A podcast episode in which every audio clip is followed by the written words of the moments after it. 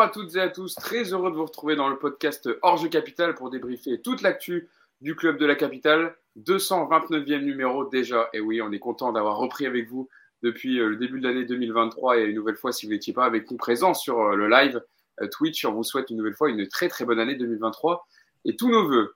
Pour ce 229e numéro du podcast, on va revenir évidemment sur la victoire parisienne hier au Parc des Princes face à Angers lors de la 18e journée avec des buts d'Hugo Ekitike qui enchaîne et de Léo Messi pour ce retour post-Coupe du Monde. On va débriefer tout ça avec des focus particuliers sur certains joueurs, notamment le disais, Ekitike qui a été très bon et Nordi Mukele qui, qui enchaîne bien et auteur de deux passes décisives hier. Et après le match, euh, après le débrief du match, on terminera le podcast avec euh, l'affaire Le qui secoue le, football français depuis quelques jours. On reviendra dessus avec les chroniqueurs du jour. Justement, les chroniqueurs du jour. Yacine Ned, présent au Parc des Princes hier, évidemment euh, accrédité par, par United.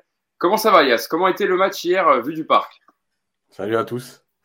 ça va? Bah écoute, c'est génial. Paris premier, euh, Paris est en Ligue des Champions, Paris marche sur le, monde du football. Euh, donc il n'y a pas de quoi se plaindre. Voilà, on s'éclate, on s'amuse, on voit du football. C'était horrible. Voilà, c'était horrible. Mais, on va y aller tranquillement parce que si je démarre trop vite. Euh, le podcast va être rapide hein, si on dit ça, que le, match était très bien. Non, mais en vrai, Yacine, je te ferai rebondir dessus parce que les commentateurs de Canal qui étaient présents sur place, qui étaient Paul Chucré et Abby Bay, euh, surtout, Abibay a dit, même les deux, Abibay a dit surtout qu'ils s'étaient vraiment ennuyés et qu'il y avait très peu d'intensité et qu'ils n'avaient pas apprécié et que pour eux, c'était difficile de raconter, de commenter le match parce qu'il n'y avait pas, vraiment de rythme, etc. Donc, tu vois, ça rejoint ce que tu dis, c'était les commentateurs du match. Donc, euh, je crois, aussi qu'ils ne pouvaient pas vraiment dire autre chose sur ce coup-là. non, mais tu sais, ils pourraient dire euh, victoire 2-0. Tu vois, tu sais comment c'est, des fois, le ah, tu peux pas forcément aller bah, là. Ils, ils les, fameux, les fameux matchs qu'il faut gagner. Voilà, c'est ça.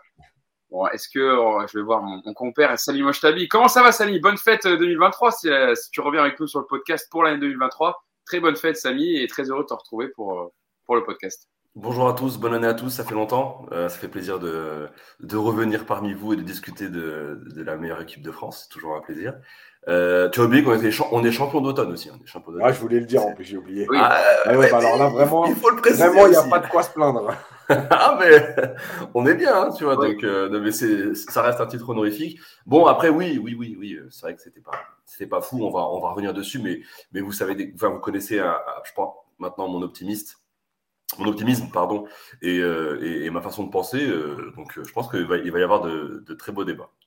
Champion d'automne officiellement, mais il reste un match avant la fin de la phase aller, puisque c'était la 18e journée hier, et il y aura la 19e journée qui se terminera avec un très très beau Rennes PSG ce sera dimanche soir euh, à 20h45.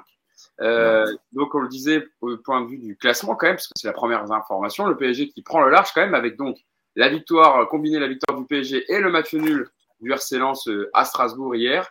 Le club de la capitale compte désormais 6 points d'avance, donc Paris 47 points, Lens 41 points, et Marseille, avec sa victoire hier face à 3 de but à 0, revient à la troisième place avec 39 points. Euh, voilà la formation quand même principale de ce match hier. Rentrons dans le débrief général. Euh, Yacine, je me tourne vers toi qui était au, parc hier. Euh, alors j'avais posé cette question, mais du coup tu as, commencé à me répondre. Comment tu as trouvé le match du Paris Saint-Germain avec les retours de Léo Messi, le retour de suspension de Neymar, l'absence de Kylian Mbappé, avec le retour de la défense en forme, on en parlera après. Euh, comment tu as trouvé ce match? Je vais pas te demander si tu as pris du plaisir, parce que j'ai un peu compris euh, sur ta première réponse, mais comment tu as trouvé le match des Parisiens? Bah, écoute, sans envie, sans intensité, sans rythme, sans idée, un milieu de terrain qui n'est euh, pas capable de jouer vers l'avant, des joueurs qui marchent, tu passes trois fois sur les côtés, tu as deux grosses occasions, tu marques deux buts, mais tu continues à t'entêter à jouer dans l'axe. tu joues avec trois défenseurs qui n'apportent rien. Euh, c'était c'était un, mauvais match. Euh, alors Christophe Galtier en conférence de presse d'après match a dit qu'il était satisfait du comportement de l'équipe. Alors soit il a baissé son curseur au plus bas et pourquoi pas. Euh, soit il se moque de nous comme il se moque de nous euh, sur les titularisations de Zahir Emery, etc. À un moment donné, là, comme ça va deux minutes, je veux bien que tu protèges ton groupe. Ah, le truc du PSG, c'est qu'on nous explique toujours, il y a toujours des excuses. Il y a Messi qui revient de la Coupe du Monde. Il y a le retour de la Coupe du Monde il y a les joueurs qui manquent d'automatisme parce qu'il euh, il y a eu une trêve de six semaines. Euh, et puis après, c'est l'hiver. Et puis après, il y a le match de Bayern qui est dans les têtes. Et puis après, il y a toujours des excuses pour nous expliquer ces, matchs insipides où il ne se passe rien, où on s'ennuie, il n'y a pas d'intensité, il n'y a pas d'envie, il n'y a pas de joueur de caractère. Pourquoi pas? Moi, en tout cas, ce que j'ai vu hier, c'est une petite équipe qui, en plus, s'est fait bouger 20 minutes par la lanterne rouge du championnat, qui a 8 points et 2 victoires en 18 matchs. Je, lis, euh, pour aller dans, ton, dans le prolongement de ce que tu dis, Yacine, je, salue ceux qui nous rejoignent sur le chat, sur le live Twitch. Euh, Karim McFly75 qui dit, qui ça rejoint tes propos, Yacine, qui dit ce positivisme et ce manque d'exigence des supporters me fascine. Comment peut-on se satisfaire du niveau affiché? Le problème de l'avènement des stats dans le sport. Et il y a ce bois de fer qui dit, faut être franc, les matchs de janvier, c'est jamais fou. Euh, voilà pour. Le problème, c'est que nous, en novembre, c'était pas fou, en octobre, c'était pas fou non plus. Donc, à un moment donné, c'est quel mois qui est fou? Bon, Samy, toi, comment tu as trouvé ce match? Est-ce que tu es sur la, ligne de pensée de Yacine ou est-ce que tu as pris du plaisir quand même à voir évoluer, par exemple, je sais pas, le retour de Léo Messi, dont on reviendra tout à l'heure, on fera un focus particulier, mais est-ce qu'il y a des choses qui t'ont fait plaisir hier, euh, Samy? Ouais, le, retour de Messi, pas forcément. J'avais pas forcément envie de le revoir après ce qu'il nous a fait subir il y a, à peu près un mois. Euh, donc, j'étais pas pressé de le retrouver, mais euh, c'était toujours. Euh, c'est toujours bien de le voir marquer. Hein. Quand il marque sous nos couleurs, là, c'est beaucoup moins, beaucoup moins douloureux. Euh, ensuite, oui, oui, je rejoins, je rejoins, je rejoins Yacine. encore une fois, moi, je vais pas être là à, défendre la, qualité de jeu ou, le spectacle affiché. Euh, c'est clair que euh, c'est assez, ça, manque de sel et de poivre un petit peu hein, ce que nous propose le Paris Saint-Germain. depuis depuis quelques semaines bon pas, le début de saison parce qu'il y avait quand même des choses sympathiques mais on va dire depuis deux mois c'est vrai que c'était pas c'était pas la fête à la saucisse et ça continue ça continue un petit peu sur la même lancée. Euh, maintenant, euh, Yacine euh, nous dit qu'on peut pas sortir les, les excuses habituelles, donc je sais pas comment je vais faire aujourd'hui parce que j'en avais une, une, une, valise pleine. D'ailleurs, même même Gatier, hein, bord terrain, fin de match, où il explique tout de suite, lui, il parle de la difficulté de, de comment dire, de reprendre la dynamique après une Coupe du Monde. Il avait l'air d'ailleurs assez affecté hein, par rapport à ça. Euh, où il disait que vraiment. Il était malade hier. Hein. Je ne sais pas si euh, oui. tu as noté, euh, il avait une grippe. Euh, il oui. avait un petit médicament sur le banc de touche. ça explique surtout qu'il n'était pas trop en forme. Surtout que Mukele a fait la Coupe du Monde, Bernat a fait la Coupe du Monde, Ruiz a fait la non, Coupe mais non, mais non, non, non. a fait la Coupe du Monde. Oui, non, mais, justement, non, mais il, il fait la Coupe du Monde. Non, mais après, après, il parlait, il parlait de la dynamique d'équipe. Euh, donc, c'est sûr, il a été forcé aussi justement de mettre, de mettre, de mettre des, des, des, joueurs différents, mais, mais, mais, je, mais je pense que oui, ça peut impacter. Après, on sait que que, que, que, les matchs du mois de janvier, même si apparemment, quand on, comment dire, ce que nous a dit Karim McFly, j'aime beaucoup d'ailleurs le, le pseudo, euh, que voilà, c'est pas forcément. En fait, il faut trouver une, juste limite.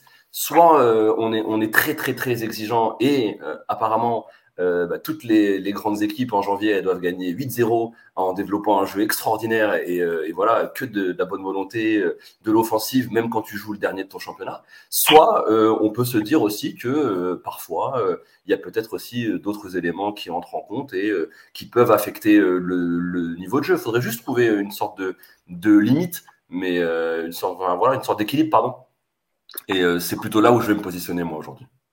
Euh, je lis, euh, je continue à lire vos réactions sur Twitch. Il y a le foufou Twitch qui euh, rejoint ce que tu dis, Samy, qui dit pour être honnête, le constat est global post-Coupe du Monde pour les gros d'Europe quand on voit Manchester City évoluer ou le Real, où c'est pas fameux, fameux dans le jeu.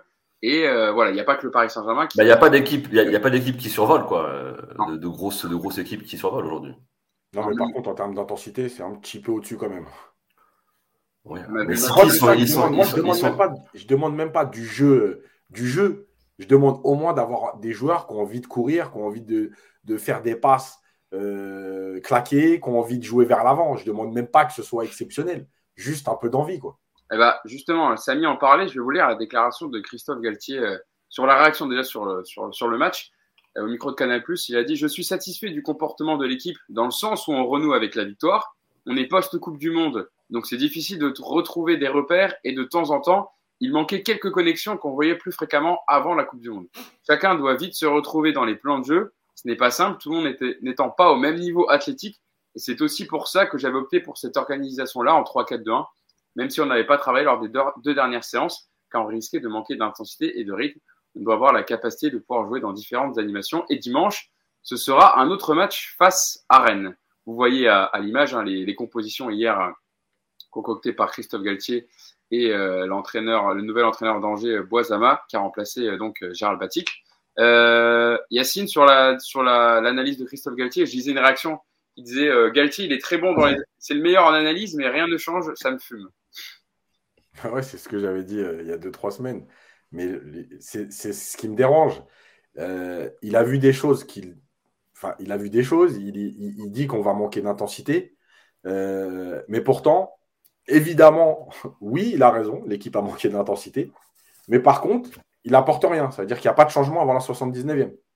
Euh, il ne corrige pas les joueurs. Euh, le système, bon, le système, il est ce qu'il est. Il y a, l'animation, on en a parlé plein de fois. Mais malgré tout, ce système-là, à trois défenseurs, euh, si tu veux apporter quelque chose, il faut qu'il y ait au moins un de tes trois défenseurs quand il a le ballon. Déjà qui s'écarte sur la largeur pour étirer le bloc adverse. Euh, là, ils étaient sur 20 mètres. Enfin, je veux dire, il y a plein de choses. Moi, je veux bien que le constat soit bon, encore une fois. Mais est-ce que le fait que, OK, les joueurs ne soient pas tous au même niveau athlétique, pas de problème. Par contre, quand Vitinha ou Ruiz limitent leur nombre de passes vers l'avant, il y a une situation où Ruiz, en deuxième mi-temps, il est dans le rond central. Il est tout seul. Il n'est pas pressé. Il reçoit un ballon, je crois que c'est de Marquinhos, si je ne dis pas de bêtises. Il fait une passe à Donnarumma. Non, mais attends. Mais normalement, dans la seconde qui suit, je prends un joueur qui a l'échauffement, je le sors. Ah, mais t'as raison, Yes, parce qu'il y a plusieurs, plusieurs moments dans le match où un Christophe Gatti, il a râlé un moment sur un corner, je crois, ou un coup franc. Et Ruiz revient derrière, fait une passe à, à Donnarumma ou même à Marquinhos, et du coup, tu recules de 20 mètres alors que tu avais une situation d'occasion de, but, quoi. Mais c'est ça, mais c'est incroyable. Donc, moi, je veux bien l'intensité. Mais déjà, juste l'état d'esprit et l'envie de jouer, elle n'est pas là. Même si tu n'as pas d'intensité, tu joues Angers, qui est dernier du classement, qui est en souffrance totale, qui vient de perdre ses neuf derniers matchs, je crois, de championnat. Euh, non, mais tu ne peux pas faire une passe en arrière à Donnarumma quand tu es dans le rond central que devant toi, parce qu'il était dos au jeu, il y a Ramos, Danilo et Marquinhos à 10 mètres, donc déjà, tu n'es pas obligé de reculer jusqu'à Donnarumma, que tu n'es pas attaqué, donc tu peux te retourner. Et le mec, non, mais c'est pas possible. Euh, encore une moi, le problème, c'est qu'il n'y a pas de collectif. Et, ces matchs-là, tu vois la différence avec certaines équipes dont, vous avez parlé, là, City et tout. Bien sûr que moi, je comprends qu'il y ait des matchs qui ne soient pas bons, même s'il y en a un peu trop euh, de notre côté, mais voilà. Le truc, c'est qu'en fait, comme il n'y a pas de collectif, tu ne peux même pas t'appuyer sur quelque chose de, maîtrisé, où tu vas dire, voilà, les courses, tranquille, tu les fais, techniquement, c'est propre, et on va aller finir parce que malgré tout, tu joues que Angers. Bah, tu ne peux même pas t'appuyer là-dessus parce qu'il n'y a pas de collectif. Et comme tu ne comptes que sur les individualités, bah ouais, quand il y en a deux qui sont un peu moins bien et un qui est absent, bah, il ne se passe rien. Voilà, tu as, trois occasions dans un match contre Angers.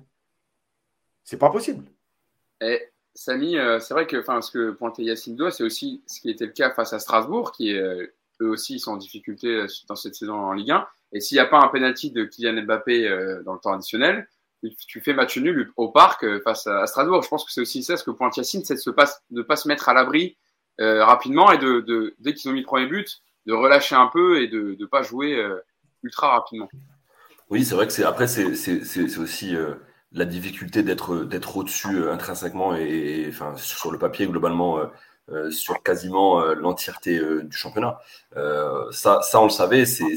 Moi je pense que c'est compliqué euh, et, ça, c'est une réalité. On, peut dire que c'est une excuse ou autre, mais c'est compliqué pour un joueur de haut niveau d'être à 100% euh, sur, euh, sur une année entière de, de, de, football. Après, on peut me dire, oui, mais ce sont des professionnels ou autres, ça reste quand même globalement tous des, des, des, êtres humains. Donc sur ce côté-là, moi, je vais pas les blâmer. Je parle pour ceux qui sont titulaires et qui, forcément, sur une année, même si le poncif de, le plus important, c'est les trois points, je, je suis désolé, mais dans la tête d'un athlète de haut niveau, euh, c'est une réalité. C'est-à-dire que euh, euh, sur 60-70 matchs, euh, ils vont pas tous les jouer comme si c'était le même, malheureusement. Hein, c'est comme ça, ils sont humains. Nous-mêmes, on ferait pareil. Hein, c'est comme ça.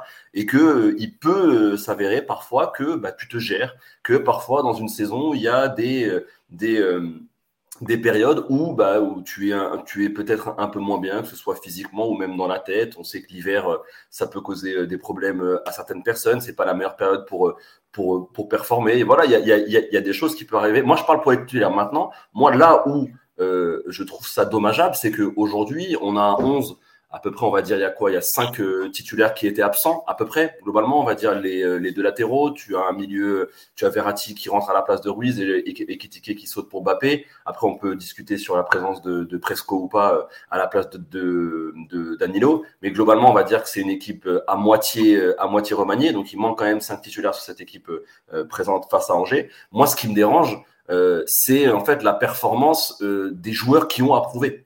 Euh, et, si tu regardes, euh, si, tu regardes un joueur comme Ruiz, un joueur comme comme Bernat aussi là, sur, euh, sur sur la fin de match, le, peu d'envie qu'il met sur les sur, sur, les passes en retrait où on aurait pu avoir plusieurs occasions de but où il est tout mou, où il donne pas d'envie. Moi, c'est plus ça qui me dérange en fait. C'est c'est la, la, alors je, je sais pas si c'est au niveau du management de Galtier où il leur montre que finalement il y a peu de possibilités de gagner une place dans le 11 et donc il leur montre peu de peu d'opportunités, donc ça ne les motive pas. Ou alors c'est eux qui se, ne se sentent pas, parce que j'ai un joueur comme Ruiz par exemple, tu l'as dit, euh, c'est quand même un match assez assez rêvé pour lui. Euh, tu joues tu joues le dernier, euh, tu joues tu joues le dernier de de et tu te fais au final manger par son milieu parce que Bentaleb aujourd'hui hier il surclasse il, surclasse Ruiz dans les prises de, de décision et ça ça c'est pas normal. Ruiz normalement c'est un joueur qui aurait dû sur le match d'hier, montrer beaucoup plus.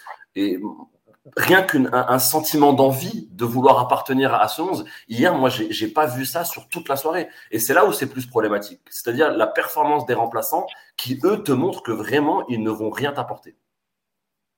Euh, Yacine, je te voyais lever la main.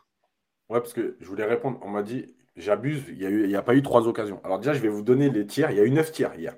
Donc c'est un des plus faibles total de, de la saison du PSG. Entre la première et la 15e minute, il y a un tiers, c'est le but. Entre la 16e et la 30e, il y a un tiers. Entre la 31e et la 45e, il y a un tir de chaque côté. De la 46 à la 60e, il y a un tir parisien, deux tirs en juin. De la 60 à la 75e, il y a un tir de chaque côté. Et dans le dernier quart d'heure, enfin, il y a Paris qui tire quatre fois euh, au but.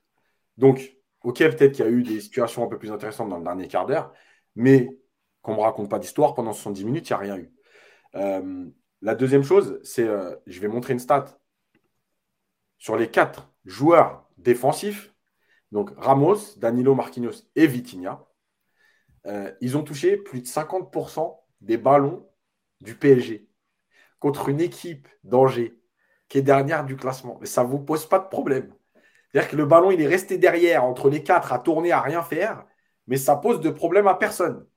Non, mais moi, je pense qu'il y a un moment donné. Tu vois, l'année dernière, je vais revenir vite fait là-dessus. L'année dernière, quand euh, ça avait sifflé après le Real, j'avais dit, et personne ne m'avait compris, en tout cas pas beaucoup de monde, j'avais dit, fallait siffler avant pour bien faire comprendre que oui, tu étais premier, mais il y avait déjà plein de choses qui n'allaient pas.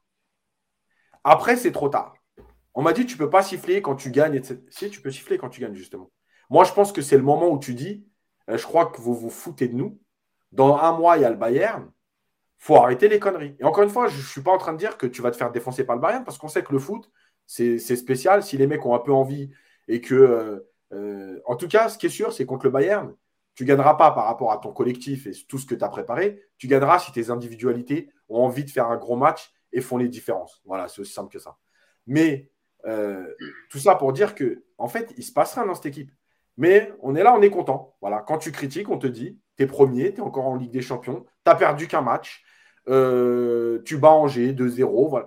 C'est de la gestion aussi, ça aussi. Ça, enfin, ça, ça aussi, à un moment donné, on, est, on, est dans le, on est dans le football moderne. Hein. Tu joues 70 matchs par an. Euh, ça s'appelle aussi de la gestion. Et c'est ce que font la majorité des grands clubs. Je t'invite à voir, par exemple, le, le, Bayern qui est encensé euh, parce que voilà, ils ont une domination extrême sur leur championnat et leur coupe. Je suis désolé, mais en termes de production, euh, c'est à peu près, c'est à peu près équivalent. Euh, il faut, moi, je, moi, je veux juste, en fait, j'essaie juste de voir ailleurs. À part à part City qui maintient une constante dans son jeu et encore on l'a vu récemment avec l'élimination contre Southampton je suis désolé ça s'appelle aussi la gestion oui, c'est la gestion d'une saison la gestion c'est toute la saison et cette saison jusqu'à preuve du contraire tu t'es fait défoncer à Lens tu n'as pas battu Benfica tu as souffert à Turin contre cette Juve là tu as souffert à Haïfa je veux dire à un moment donné moi je veux bien la gestion Mais sur, euh, on en est pratiquement à 30 matchs joués en tout avec la Ligue des Champions, etc. Sur 30 matchs, à part les, les 3-4 du mois d'août, depuis, je suis désolé, mais il n'y a, pas de, a pas de contenu, il n'y a pas d'intensité. Tu gagnes sur ton talent et c'est tout. Voilà. Donc, moi, je ne suis pas là à dire sur 30 matchs, tu dois en faire 30 exceptionnels. Mais est-ce qu'on nous, on a le droit quand même de vivre une quinzaine de matchs où euh, tu domines, où tu joues, où tu te crées des occasions, où tu prends du plaisir, où il y a du jeu? Est-ce qu'on a le droit à une quinzaine? 50% des matchs après, Lance, Lance, Lance, Lance, globalement, il tombe, il tombe mal. Il, tombe mal dans le calendrier. Je suis pas sûr que tu, tu joues. On, joue Lance avant, le, avant la Coupe du Monde. Je suis pas sûr que ça se, ça se trame de la même manière. Après, euh, enfin, l'année dernière, l'année dernière, il tombe aussi et tu te fais défoncer. Enfin, je veux dire, tu fais match nul, mais tu n'existes pas pendant 85 minutes. Bon, moi, je veux bien, encore une fois, il n'y a pas de problème sur le match de Lance. On peut le placer là. On verra, on verra plus tard. Mais il y a quand même des trucs qui vont pas dans les attitudes. Dans... Moi, c'est, moi, encore une fois, je répète des joueurs, ils ne peuvent pas tout réussir, il n'y a pas de problème. Mais dans l'état d'esprit, dans les attitudes, il y a des choses qui ne vont pas. Euh, Samy, j'allais te poser une question avant qu'on rentre euh, dans, le premier focus, on va dire, de notre, podcast avec la défense à 3. Euh, je sais que la qualité du jour n'est pas celle de dans un mois et demi, enfin dans un mois, pardon, et deux jours, pardon. Euh, par rapport au Bayern, pas d'inquiétude particulière, on est d'accord Parce que le Bayern aussi a ses difficultés, a aussi ses blessés. Sadio Mané est toujours blessé, euh, Théo, Théo Hernandez. Euh, ils ont euh, Manuel Neuer surtout qui est absent. Ils ont toujours pas recruté de gardien. Donc pour je, me projette déjà un peu hein, dans l'affrontement, mais est-ce qu'il y a des choses toi qui te t'inquiètent comme comme le comme le Non, aujourd'hui non. Après, je peux comprendre dans le chat parce que oui, c'est vrai qu'encore une fois, moi je suis quelqu'un de très optimiste. Euh, surtout quand ça concerne les équipes euh, que j'aime bien regarder. Après, euh, c'est vraiment deux, deux visions opposées. Je, je, comprends, je peux comprendre l'exigence, mais moi j'ai du mal avec la surexigence, tout simplement. Après, euh, je, je vais pas paniquer aujourd'hui parce que à un moment donné, on commence à avoir de l'expérience, nous tous, hein, mais le, le, chat y compris. Hein, on, on, on, regarde les matchs, on voit, on, on voit comment ça se déroule. on a déjà affronté ce genre de situation, surtout euh, les supporters parisiens, euh, ils, sont, ils, sont, quand même habitués à, cette, à ce schéma où euh, Paris ne performe pas forcément avant une rencontre de Ligue des Champions. Et bizarrement, quand, quand, le, quand la petite musique arrive et, et que les, le, gros événement se met en place, et ben Paris souvent a, a répondu présent aussi sur des matchs où on ne les attendait pas forcément, où on les donnait perdants d'avance parce qu'ils n'avaient pas montré une, une, grande intensité contre Dijon deux semaines auparavant. Et, et en fait, moi, moi, je comprends pas qu'aujourd'hui, après justement toutes ces expériences que nous avons vécues, euh, on, on, on, ne comprenne pas qu'on a une équipe, malheureusement ou heureusement, je ne sais pas, hein, euh, euh, composée d'individualités qui, eux, se transcendent, en tout cas, sur les gros événements. Euh, Aujourd'hui, on, on, a. Alors après, c'est peut-être un, un, défaut de la direction sportive qui a bâti une équipe et, et non pas un collectif euh, sur cette idée. Euh, Aujourd'hui, on a des joueurs, un joueur comme Messi. Hier aussi, Messi, euh, ok, il, fait sa rentrée, mais il, il, marche euh, quasiment tout le match. Euh, hier, il est en mode, il est en détente totale. notre ami Léo Messi, c'est quand même assez, impressionnant. Il marque son but en marchant. c'est tout le monde qui fait tout, qui fait tout le travail à côté. on se, Neymar, je vais pas en parler. lui, il est encore éliminé de la Coupe du Monde, je crois. Donc, enfin voilà, on a on a une équipe aujourd'hui qui, à l'instant T, je pense répondra, répondra présent, avec aussi l'ajout euh, du meilleur joueur du monde, euh, qui est français. Euh, qui va aussi apporter beaucoup lors de ce genre de rencontre. Donc en fait, c'est plus, en fait, moi je contredis pas Yacine sur la, la qualité de jeu, sur la production parisienne des derniers mois. Je, je pense que, enfin, il faudrait être fou pour venir contester cela. Oui, Paris ne joue pas bien. Oui, Paris ne, ne, ne réussit pas à convaincre totalement. Euh, sur l'entièreté d'une rencontre, ne réussit pas à dominer euh, totalement son, son, sujet. Alors, est-ce que oui, c'est problématique? Au final, non, parce que Paris euh, continue à engranger des points. Et, et, je pense que ça va être un peu le même débat comme, comme chaque saison. Ce sera problématique si Paris se foire sur ses objectifs, sur ses grands objectifs sur, sur les prochains mois. C'est là où, où, comment dire, le, le débat prendra fin et on verra qui gagnera. Mais aujourd'hui, sincèrement, moi, je ne suis pas affolé à l'idée d'affronter le Bayern de Munich parce que je suis convaincu que Paris répondra présent. Je ne peux pas vous dire que Paris va gagner parce que je suis pas devin, je suis pas Nostradamus, mais je suis convaincu que Paris fera match avec le Bayern et aujourd'hui, je vois pas le Bayern favori face au Paris Saint-Germain. Je pense que Paris Saint-Germain au complet à 100% avec ses joueurs concentrés, ça peut, ça peut soulever les Munichois. Donc, euh, je, reste confiant par rapport à cela. Ça peut. Et d'ailleurs, d'ailleurs sur, les, sur les euh, six dernières années, Paris euh, ne sort pas quatre fois en huitième de finale. Ah, très, très belle punchline. Très belle punchline. Mais par exemple, Paris, Paris avant le match contre le Real, on se dit c'est compliqué, c'est compliqué. Paris gagne. Paris avant le match contre le Barça, ah, c'est compliqué, c'est compliqué. Boum, tu mets 4 ans, tu mets 4 au Camp Nou. Mm. Il y a eu aussi, enfin, tu vois, faut pas. Après, bon, après, il y a eu des scénarios sur le match retour qui sont, qui sont, qui sont différents. Mais moi, je parle sur la, sur, la confrontation. Comme, comme quand on joue le Bayern euh, après, après le Barça, euh, tout le monde dit que le Bayern va rouler sur le PSG. Et il me semble que c'est aussi le Paris Saint-Germain qui, qui, qui, gagne et qui passe en demi-finale. Donc, euh, tu vois, tu as aussi des, des, des, scénarios qui nous sont favorables par rapport à ce genre de grande confrontation sur les années, sur les années récentes. Tu sors 4 fois en 8 sur 6. Tu l'as déjà dit.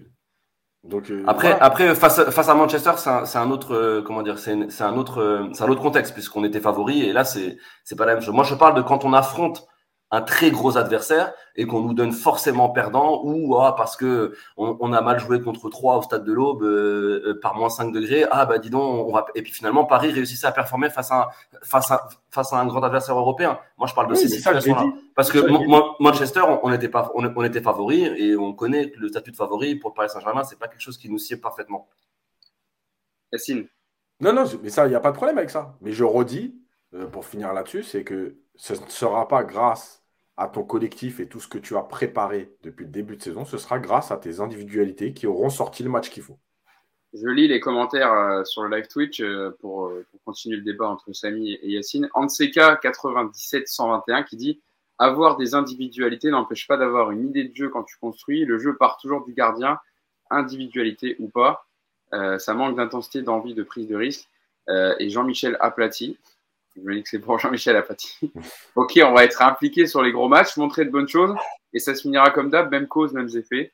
Bon, voilà, les gens sont, euh, sont un peu plus euh, pessimistes que toi, Samy, mais je sais que tu as un optimisme légendaire euh, qui te caractérise bien et euh, qui permet d'avoir du débat, justement, c'est bien parce que ça fait deux visions différentes et, et c'est toujours intéressant dans les débats avant ce match de huitième de finale de Ligue des Champions face au Bayern. Bon, restons, revenons sur le match avec cette défense à 3 qui a été remis au goût du jour par Christophe Galtier et je vais vous donner son, son, analyse justement. Pourquoi il a remis cette défense à 3 Alors, on rappelle hein, que Presnel Kimpembe est toujours absent. Hein. Il avait été touché au tendon d'Achille avant la Coupe du Monde.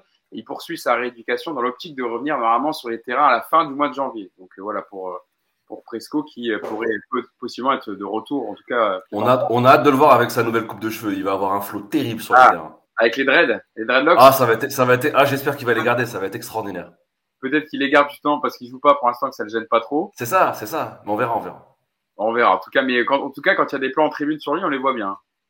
De fou. On les voit bien. Euh, bon, Ashraf Hakimi était suspendu hier. Et donc, on avait une défense euh, avec euh, Danilo Pereira, euh, qui est son, mais on va dire son meilleur poste cette saison, hein, parce que quand il avait été mis au milieu face à, face à Lens, ça avait été catastrophique. Ramos Marquinhos, Juan Bernat à gauche, et Nordi Mukiele à droite. Euh, Yacine, sur cette défense à 3, donc je vais déjà donner euh, l'explication pourquoi ils ont, ils ont opté pour cette défense à 3.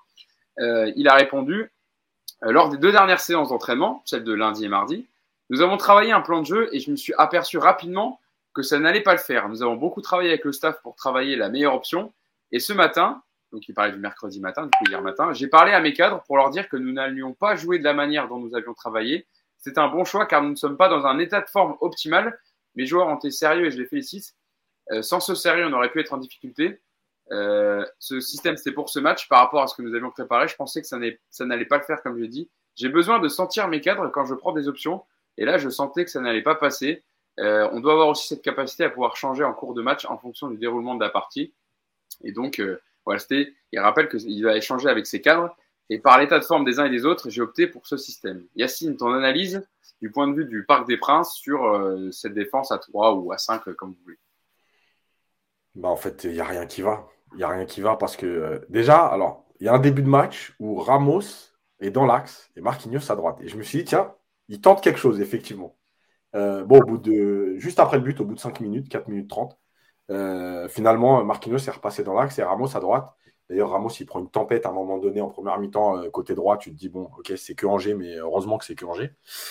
Il euh, n'y a rien qui va, en fait, dans, le système. Il n'y a rien qui va parce que Ruiz, alors déjà, tu joues à un double pivot et tu mets un double pivot en faux pied. Alors déjà, c'est du jamais vu. Alors peut-être qu'effectivement, c'était ça la fameuse innovation. J'ai pas compris. On voit bien que Ruiz, il est en difficulté à chaque fois qu'il doit se repositionner. Il demande des ballons. Il a demandé un ou deux ballons dans la profondeur. Mais comme il est sur son pied gauche, il est revenu en arrière alors qu'il était dans la surface de réparation parce qu'il ne peut pas centrer pied droit. Euh, et Vitinha, donc, sur son faux pied. Déjà, est-ce que tu ne peux pas inverser les deux pour pouvoir ouvrir le jeu et pour pouvoir aussi renverser de l'autre côté, puisque tu joues avec des couloirs, euh, renverser sur le bon pied? Déjà, ça, c'est un, un, premier problème. Le deuxième problème, c'est que la défense à 3, pour l'animation, il, y a deux choses. La première, c'est au moment où les trois défenseurs, ou un des trois défenseurs a le ballon, les trois doivent être écartés sur la largeur pour pouvoir étirer les deux attaquants. Je rappelle qu'Angers a joué en 4-4-2. Donc, pour pouvoir étirer les deux attaquants et trouver des, intervalles à l'intérieur du jeu pour trouver des relais. Et la deuxième chose, c'est que, étant donné que Angers joue avec deux attaquants, une ligne de 4 et donc, tu as tes trois défenseurs. Est-ce que tu peux, yes, est-ce que tu peux remettre, juste pour ceux qui nous écoutent, les compositions pour qu'on voit euh, vraiment l'animation euh, de, entre, entre Paris Saint-Germain et Angers. Voilà, comme ça, vous voyez un peu les, les, compositions hier et les autres. Et donc, à ce moment-là, qu'est-ce qui se passe? Bah, Il y en a un des trois, si tu mets assez d'intensité dans les transmissions entre les trois défenseurs, qui va à un moment donné prendre le ballon et gagner ses 10-15 mètres pour euh, casser cette première ligne, entre guillemets, même pas de pressing, mais de défense euh, angevine, et donc là, obliger un milieu à sortir et libérer après pour ton joueur de couloir, pour euh, des joueurs à l'intérieur du jeu comme Neymar, Messi, Vitinha, etc. Sauf qu'en fait, il ne se passe rien. Les trois se sont fait des passes. Voilà. Puis à un moment donné, on a mis à Vitinha. Et Vitinha revenait sur Marquinhos. C'est pour ça qu'ils ont tous touché plus de 50% des, ballons. Euh, je vais montrer juste une ou deux situations parce que je les avais prises en photo du parc. Ah, euh, vas-y. Pour bien je te, laisse, je te laisse expliquer en gros euh, quand ça joue et voilà. Là, il y a une première situation où regardez bien le positionnement des trois. Déjà, il n'y a pas de largeur. Ils sont un peu en dehors du. Je pense que les gens sont contents, Yacine, sur le live parce que tu fais un, une minute coach Yacine, une analyse tactique en direct dans le, dans le podcast. Ça, c'est fort. et là, on a les trois. Regardez Ramos. Là, le ballon, évidemment, que Marquinhos qui a le ballon, il doit aller à ce moment-là percuter. On voit bien où nous, l'attitude qu'il a, il n'est pas en train de le gêner. Il doit aller percuter pour obliger euh, un des deux milieux euh, angevin à sortir. On voit bien qu'il n'y a, rien devant, euh, devant Ramos et devant Marquinhos. Mais là, il va faire une passe. Et le deuxième problème, c'est que où est Ruiz et Vitinha qui est très bas, pratiquement au niveau de Marquinhos. On le voit en jaune. Voilà. Tu le vois, tu donnes le ballon à, Marc, à ce moment-là. Mais il ne va rien se passer. Il est à 3 mètres de toi. Donc, il n'y a pas de profondeur. Euh, tu casses pas de ligne parce que là, si tu le donnes ou nous sur deux pas, il est déjà au niveau de Vitinha. Donc, en fait, il ne se passe rien dans cette équipe. Et je vais montrer une autre séquence où on a les trois, les trois défenseurs pour montrer la largeur qui n'est pas occupée. Donc là, pareil, Paris est en train de ressortir le ballon. Et on voit bien que les trois occupent allez, 20 mètres de largeur sur un terrain qui fait 65 mètres. Mais c'est pas sérieux. Comment tu fais pour écarter une équipe alors que toi, déjà, tu n'as pas de largeur? Tes défenseurs, sont, tes latéraux sont très hauts, mais tes trois actions, ils sont côte à côte. Mais c'est qu'est-ce que tu as Eh bien, effectivement, là, je rejoins Galtier dans son constat parce qu'il est très bon. Oui, on n'avait pas préparé cette semaine la défense à 3. Voilà, il l'a improvisé et personne ne savait ce qu'il avait à faire. Donc, effectivement, Ramos, Danilo, Marquinhos et Vitinha, ont touché plus de 50% des ballons du PSG. Bah oui, mais c'est logique puisqu'ils n'ont rien fait. Mais c'est intéressant ce que tu nous montres, Yacine, avec ces deux images capturées hier du Parc des Princes. Euh, Samy, pour rebondir dessus, euh, Galtier l'a dit, je vous ai donné la déclaration, il ne sentait pas ses joueurs euh, prêts d'un point, de vue physique. Donc peut-être qu'il a voulu protéger sa défense en, en passant à trois défenseurs axiaux et puis avec Fabien Ruiz peut-être euh, voilà, ce, à ce poste-là associé à Vitinha. Euh, mais, mais en tout cas, ça a été peut-être mal utilisé de la part de, des trois défenseurs qui aurait fallu un moment soit écarter, comme disait Yacine, pour apporter de la, largeur, ou alors, euh, ou alors qu'il y un jeu plus direct, en tout cas, que Marquinhos il y a un dépassement de fonction, ou alors par exemple qu'on voit le gelon de Ramos, hein, qu'on qu'on mettait en avant quand il est arrivé au, au PSG et qui faisait sa force aussi au Real Madrid. C'est vrai qu'on le voit moins souvent qu'avant, voire, beaucoup moins. Euh, euh Samy, qu'est-ce que tu en fais comme analyse de, la défense à 3 hier et dans l'animation? Le chat, il est trop méchant avec moi. Il y a un gars, il a dit Samy, il comprend rien. Je suis Ah oui, elle est pas mal, elle est, elle est pas mal. Et j'avoue, j'avoue que moi, je suis, je suis, pas un apôtre de la tactique, mais ça, je le dis sans problème. Hein. non, mais c'est bien comme ça.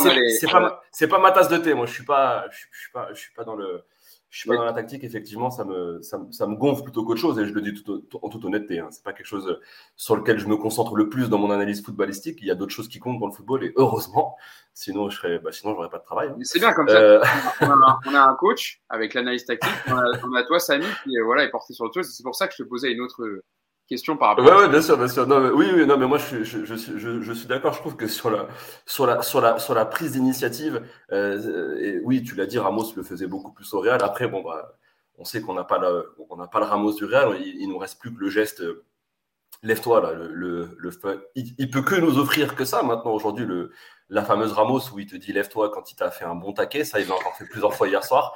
Euh, et je pense qu'il a que ça à offrir. On sait que physiquement c'est compliqué et même dans le jeu, euh, quand le physique ne suit pas, bah, généralement euh, tes jambes aussi commencent un petit peu à trembler, le ballon te, brûle un petit peu plus les pieds. Et, c'est vrai qu'il y, a beaucoup moins de prise d'initiative de la part de nos défenseurs, surtout que il faut être honnête, ils ont été quand même même si Angers a eu quelques opportunités, en, notamment aussi en seconde période avec, avec Sima, il faut, il faut se dire que offensivement, Angers euh, n'apportait pas beaucoup de danger. Il n'y avait pas de pression sur, euh, sur, sur, les trois défenseurs centraux. Sima, c'est pas non plus euh, l'attaquant, surtout qu'il est pas. je pense qu'il a des qualités, hein, mais c'est pas l'attaquant. En tout cas, sur son sur son sur son, sa saison avec Angers, qui va vraiment mettre à mal cette défense parisienne. Et on a vu après un petit peu plus de percussion avec la rentrée de Bouffal et il euh, y, a eu un petit peu plus de, on va dire, de, vitesse mise dans le jeu d'Angers. Donc là, on pouvait comprendre que les défenseurs reculent un peu plus. Mais c'est vrai que globalement, il y a eu quand même, il y, avait, y avait quand même. Oui. Juste. Sima, comme tu dis, hein, moi, parce que je suis souvent Angers, euh, mm. Sima, je rejoins tout ce que tu dis, sauf qu'il fait deux appels en profondeur, il se crée deux occasions. oui, oui, mais après, après, je veux dire, mais, je, non, mais je veux dire, c'est pas. C'est passé comme hier. Oui, bah après, mais c'est pas c'est pas quand même l'attaquant qui a fait peser quand même euh, le, le, le, plus gros danger sur la défense parisienne, je pense, je pense depuis le début de saison. Et tu avais quand même pas mal de mètres d'avance qui qui, auraient pu te permettre justement de de te, de te projeter vers l'avant. Et, et, c'est vrai que c'est là où, où, le, problème du 3-5-2 du, euh, du, du 3-5-2 revient euh, revient aussi. On se dit que face à face à un bloc bas, est-ce que c'était la bonne solution? Maintenant, Galtier lui, il nous dit que euh, c'est parce qu'aujourd'hui, euh, ses joueurs n'étaient pas à 100% et qu'il avait voulu euh, protéger en, quelque sorte son équipe et avoir une meilleure assise défensive.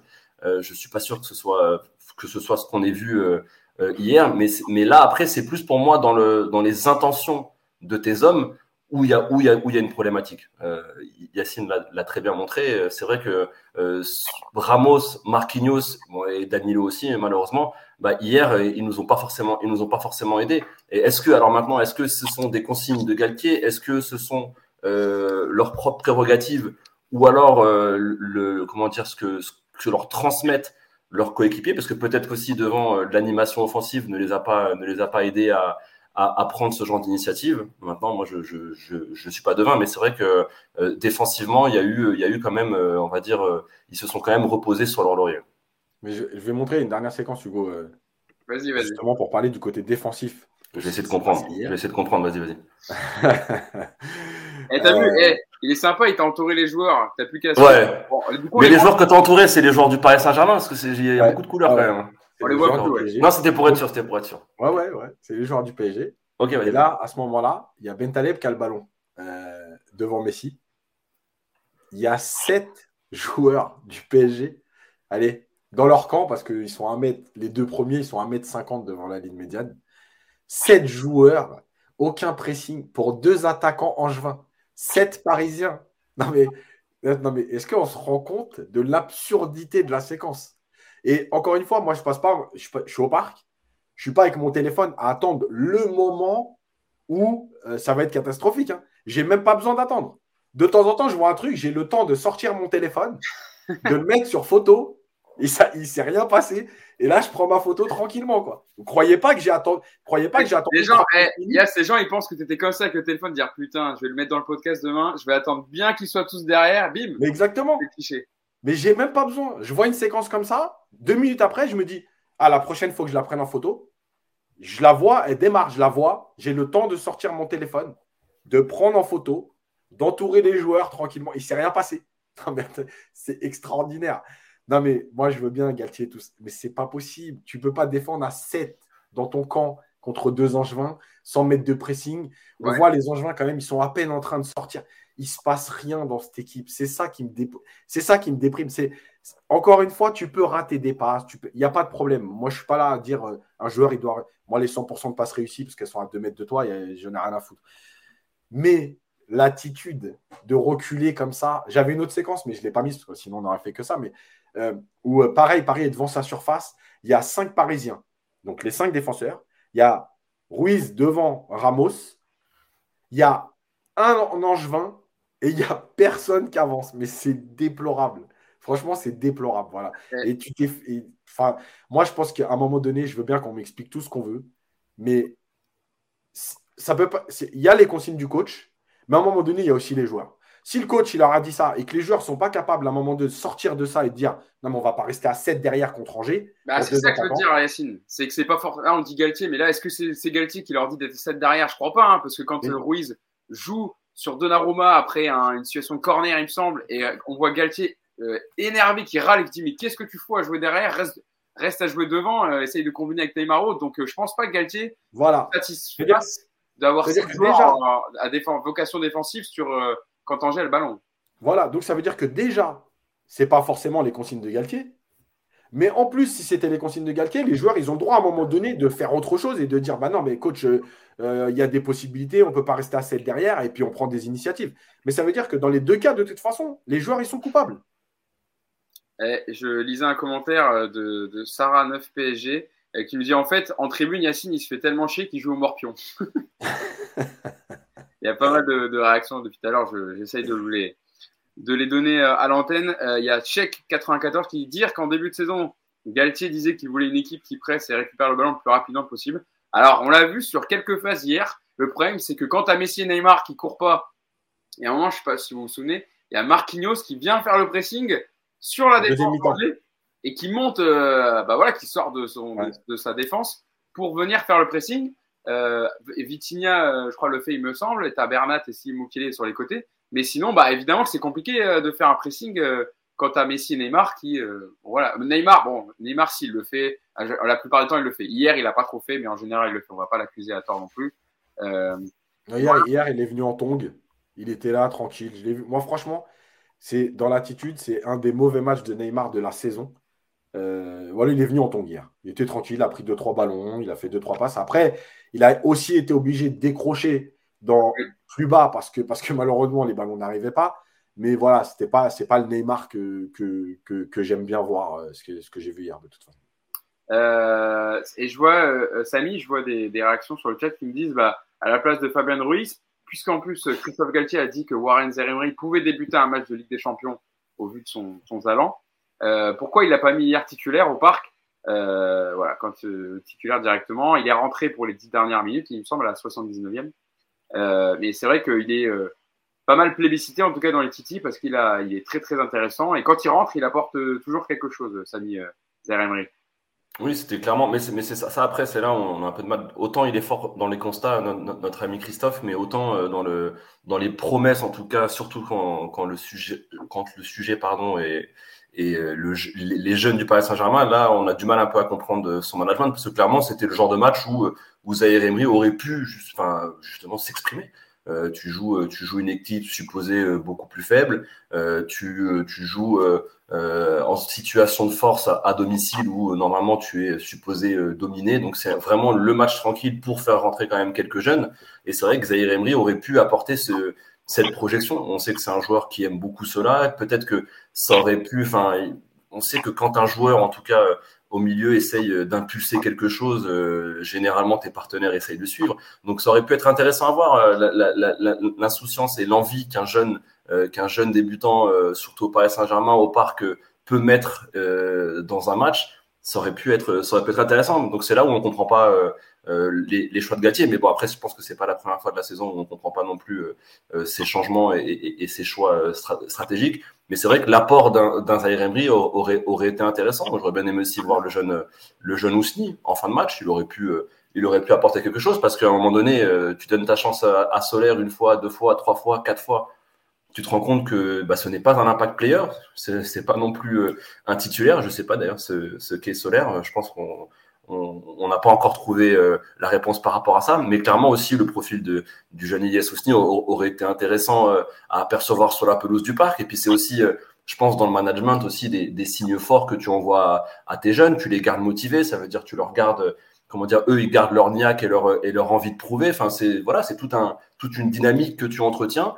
Et je sais pas. Alors soit il leur parle beaucoup à, à l'entraînement et il réussit à les garder motivés comme ça, mais en tout cas dans les faits il leur donne pas beaucoup pour, euh, pour qu'ils pour qu'ils aient la dalle. Euh, moi, je pense commentaire et je te laisse euh, reprendre. Red Sauvage qui lui dit bah, Zahir Emery, encore une fois, il arrive direct, il veut frapper, il prend des initiatives. Alors oui, il a du déchet, mais au moins il tente des choses. Et il y a Steph Berardo qui dit prenez un billet EasyJet vers l'Espagne et mettez dedans Ruiz, Solaire et Sarabia. À trois, on peut peut-être avoir un prix réduit. Voilà. Pour donner vos réactions. Vas-y, Yacine, sur, sur Zahir Emery. En fait, le truc, c'est que oui, Zahir Emery, il confirme ce qu'on voit de lui et, c'est très intéressant. Euh, oui, pourquoi pas l'idée qu'il a joué 90 minutes en coupe et qu'on euh, peut euh, attendre, enfin, peut-être pas lui faire faire deux matchs de suite, ça se discute, hein, mais pourquoi pas? Mais à ce moment-là, tu ne le fais pas rentrer à la, 79e.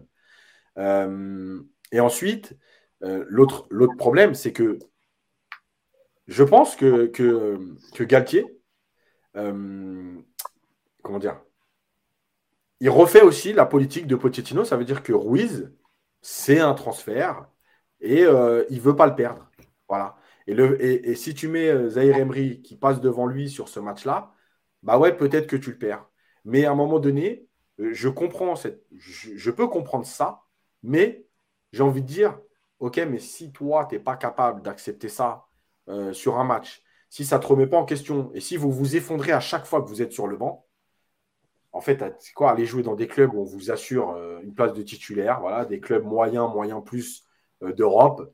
Euh, faites vos 32 matchs, mais, mais venez pas au PSG. Voilà. Si vous n'êtes pas capable à un moment donné de vous faire violence et d'accepter la concurrence, bah, vous, vous, vous, allez dans des clubs où il n'y a pas de concurrence. Mais ce n'est pas possible. quoi. C'est pas possible. Je, je, comprends la politique de faire ça parce que tu ne veux pas perdre. Tes joueurs, mais tu peux pas le faire. Voilà, hier, par exemple, quand tu fais rentrer Solaire, évidemment que par rapport au dernier match, c'est Garbi qui doit rentrer. Ou c'est Ousni qui doit rentrer. Mais tu fais rentrer Solaire, pourquoi? Parce que si tu fais rentrer les jeunes, tu vas se dire Ah, moi, je suis international espagnol, j'ai fait la Coupe du Monde et maintenant, je passe derrière les petits jeunes. Déjà, il est dans le trou, tu vas le perdre. Mais si tu le perds, eh ben, tu le perds. De toute façon, il ne te sert à rien. Alors, à la limite, prendre quelque chose soit pour le réveiller ou le perdre. Et puis, c'est tout.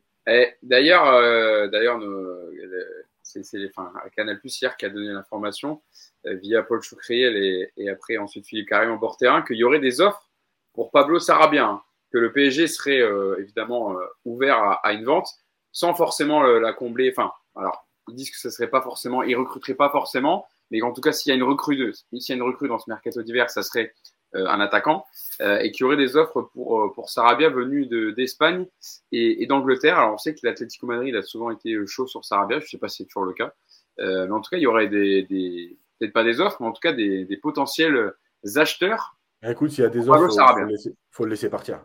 Ah bah oui. faut même pas discuter.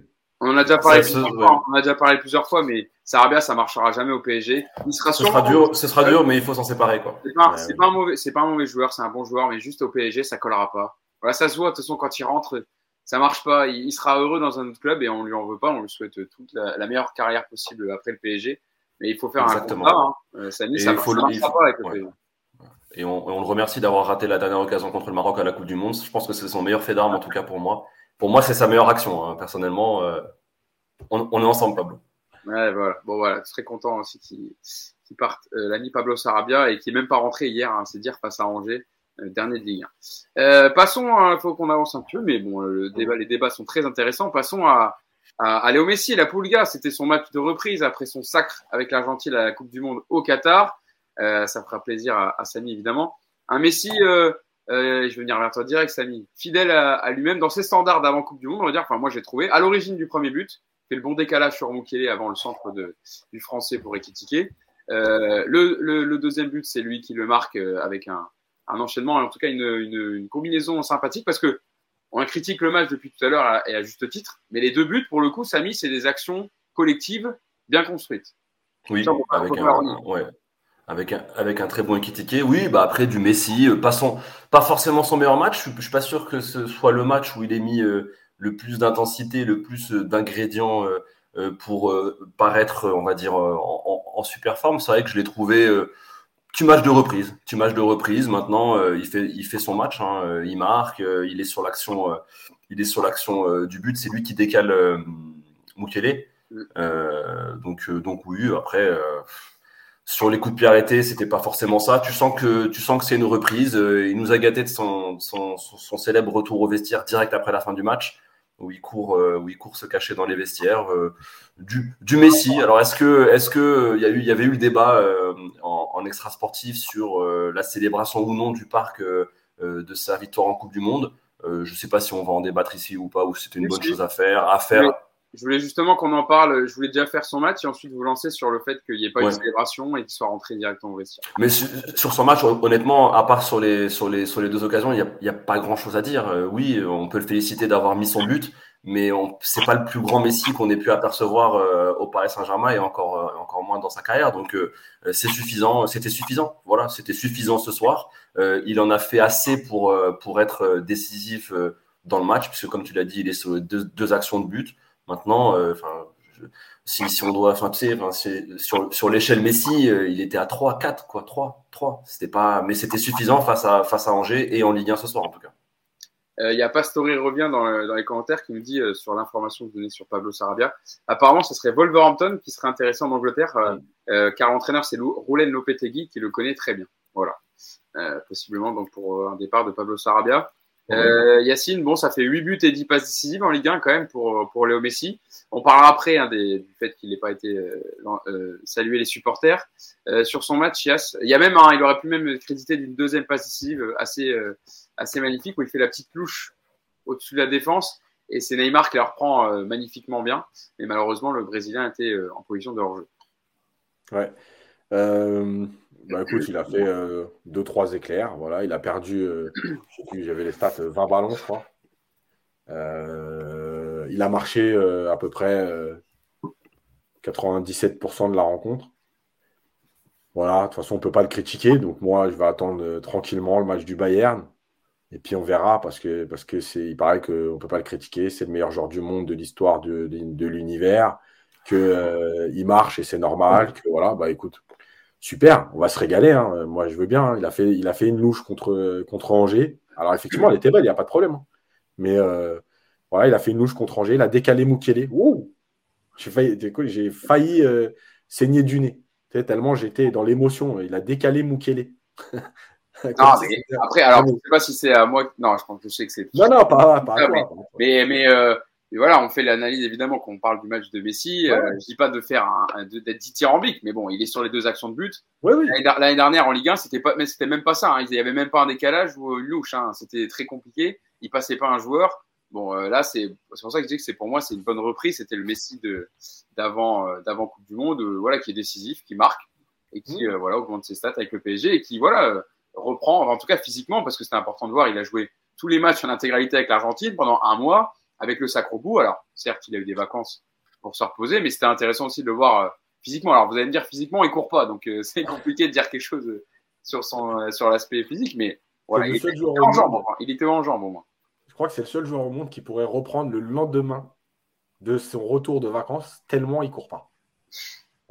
J'ai jamais vu ça de ma vie. De toute façon, maintenant, hein, on sera plus, sera plus, on n'est plus surpris. Hein, on sait que. Non, non, mais pas de problème. Et puis, non, mais voilà. Après, bon, écoute, il a fait ses stats, il a marqué. Son Honnêtement, son deuxième but, j'ai bien aimé parce que. Ah, il est beau. La façon dont, il frappe le ballon, enfin, il le, le frappe même pas d'ailleurs, il le, pousse tranquillement. Voilà, tu sens quand même, voilà, le mec qui n'a pas de problème avec le ballon, qui est, enfin, je veux dire, son but, il est techniquement, il est, il est bien réalisé. Mais, euh, mais voilà, je ne vais pas non plus euh, me relever la nuit pour me remettre le match juste parce que Messi a fait une louche et a décalé Mukele, quoi. Non, non, mais bon, alors attends, on peut enchaîner directement du coup sur euh, c'est ce que vous aviez à dire sur son match. Sur euh, par rapport aussi à, à, à le fait qu'il n'y ait pas eu de célébration au parc, hein, donc euh, c'était aussi la question de savoir, Samy, est-ce qu'il y allait avoir une célébration au parc avec la Coupe du Monde présentée, par exemple? Et au final, il n'y a rien eu de tout ça. Messi avait été célébré à l'entraînement. Il y avait des vidéos qui avaient été mises par le par le Paris Saint-Germain. où il avait été accueilli par une haie d'honneur au camp des loges. Et à la fin du match, surtout, on aurait pu penser, même s'il n'y avait pas de célébration d'avant-match, qu'ils viennent saluer les supporters avec euh, il y avait euh, les Titi qui étaient présents, Marquinhos, Donnarumma, etc. Un peu toujours les mêmes. Mais Neymar était rentré, alors on l'a vu, il était énervé encore de son action. Il a failli encore prendre un carton rouge un peu débile. Euh, et euh, Messi est rentré directement au vestiaire. Et je, je vous donne la, la, la, réaction de Christophe Gatti à ça. merci déjà, merci aux supporters et bravo à eux pour l'avoir accueilli ainsi, parce qu'il a été chaudement salué par le parc pendant tout le match. Hein. Croyez-moi, les, ça lui a fait chaud au cœur. Léo avait bien récupéré il avait pas mal de séances avec nous depuis un moment. Il est apaisé, léger, très en forme sur le plan physique. Euh, Léo, l'équipe sans avec Léo donne un autre visage. Bon, ça c'est plus sur son match, mais bon, il dit que ça a fait plaisir aux supporters. Samy, bon, on n'est pas obligé de le croire. Sûrement que ça lui a fait plaisir, hein, mais bon, c'est quand même dommage de ne pas venir le voir euh, célébrer avec le parc à la fin, quoi. Oui, après, euh, on, commence à être habitué. Hein. C'est pas non plus celui qui a été le plus expressif avec avec les supporters. Je pense qu'il est encore il est encore vexé de la, saison dernière où, euh, justement les, supporters ont réagi juste à ses performances et c'est là où c'est où c'est problématique avec euh, avec les joueurs de foot généralement ils manquent d'objectivité euh, sur leurs propres performances et, et en fait ils aimeraient que enfin, j'allais dire une expression très vulgaire ils aimeraient qu'on les on les acclame toute toute, toute la saison, même lorsqu'ils font des mauvais matchs ou même lorsqu'ils ont des périodes catastrophiques de, de disette ou de, ou de, ou de sous-performance par rapport à, ce que tu es censé euh, apporter. Alors, je pense que les supporters ont bien conscience que c'est des êtres humains, mais c'est vrai que quand, on, quand tu regardes l'horrible saison dernière de Lionel Messi avec le Paris Saint-Germain, euh, c'était un peu compréhensible quand même que les supporters euh, montrent leur mécontentement, tu vois. Et, la problématique, c'est que, monsieur a un très gros ego. Hein, Yacine l'a très bien décrit dans le sens où bah c'est euh, voilà, une légende. Attention, hein, je diminue pas le joueur, je crache pas dessus, tout ce qu'il a fait, etc. C'est entièrement normal. Mais les supporters ont quand même, enfin voilà, on, a quand même peu de prérogatives. on peut au moins, en, tu vois, on participe pas au sportif, c'est pas nous qui décidons des décisions du club, etc. Mais on a quand même le droit à l'instant T de, de, de, juger de la performance d'un joueur et quand elle est négative, on, on, a le droit de le notifier. Et enfin, c'est le principe du, d'être supporter. Donc, euh, donc c'est là où c'est problématique. Euh, ce, genre, ce genre de réaction, moi, je trouve que c'est le, le club, euh, c'est la direction du club, parce que là, on a, on a un, gamin qui boude. Je suis désolé, c'est le club qui devrait, qui devrait intervenir et, et, le forcer ou lui dire bon, copain, à un moment donné, c'est nous qui, qui te versons ton salaire. c'est un petit peu les supporters qui font vivre le club. donc, s'il te plaît, à un moment donné, tu peux venir. Enfin, voilà, fais un, fais, fais un effort. Enfin, c'est un petit peu, c'est un petit peu une réaction euh, infantile pour, et, pour un joueur de son calibre. Euh, je trouve qu'il en, il en sort pas grandi parce que vraiment l'image d'à chaque fois euh, dès la fin du match le voir filer au vestiaire c'est moi je, moi ça je trouve ça je trouve ça dommageable et je trouve ça même assez déplorable pour pour l'image qui renvoie surtout que tu viens de prolonger pour une année avec peut-être même une année en option donc voilà puis tu commences à dire que tu, tu te sens bien au Paris Saint-Germain que tu aimes bien bien Paris mais faut aussi que tu sois cohérent avec tes propos et en, adéquation avec ce que tu nous sors, euh, ce que tu, ce que tu nous sors euh, sur la ville et sur le club. Donc euh, là, je pense qu'il va falloir, on va dire, déminer tout ça parce que tu peux pas continuer comme ça jusqu'à la fin de la saison. Enfin, en tout cas, moi, je trouve que l'image renvoyée par Messi est, est, assez déplorable. Yacine, je vais te demander ton avis dessus. Je, je relève juste un commentaire de l'écrivain. Il nous dit il se fait siffler une fois, un soir et lui, il boycotte et méprise à vie tout le monde et tout un club et, tous les supporters. Yacine, toi qui étais au parc hier, j'imagine que ça a dû euh, profondément te, gêner de ne pas voir euh, Messi euh, célébrer quand même. Voilà. Après, il faudra que je réponde aussi à VMOS015.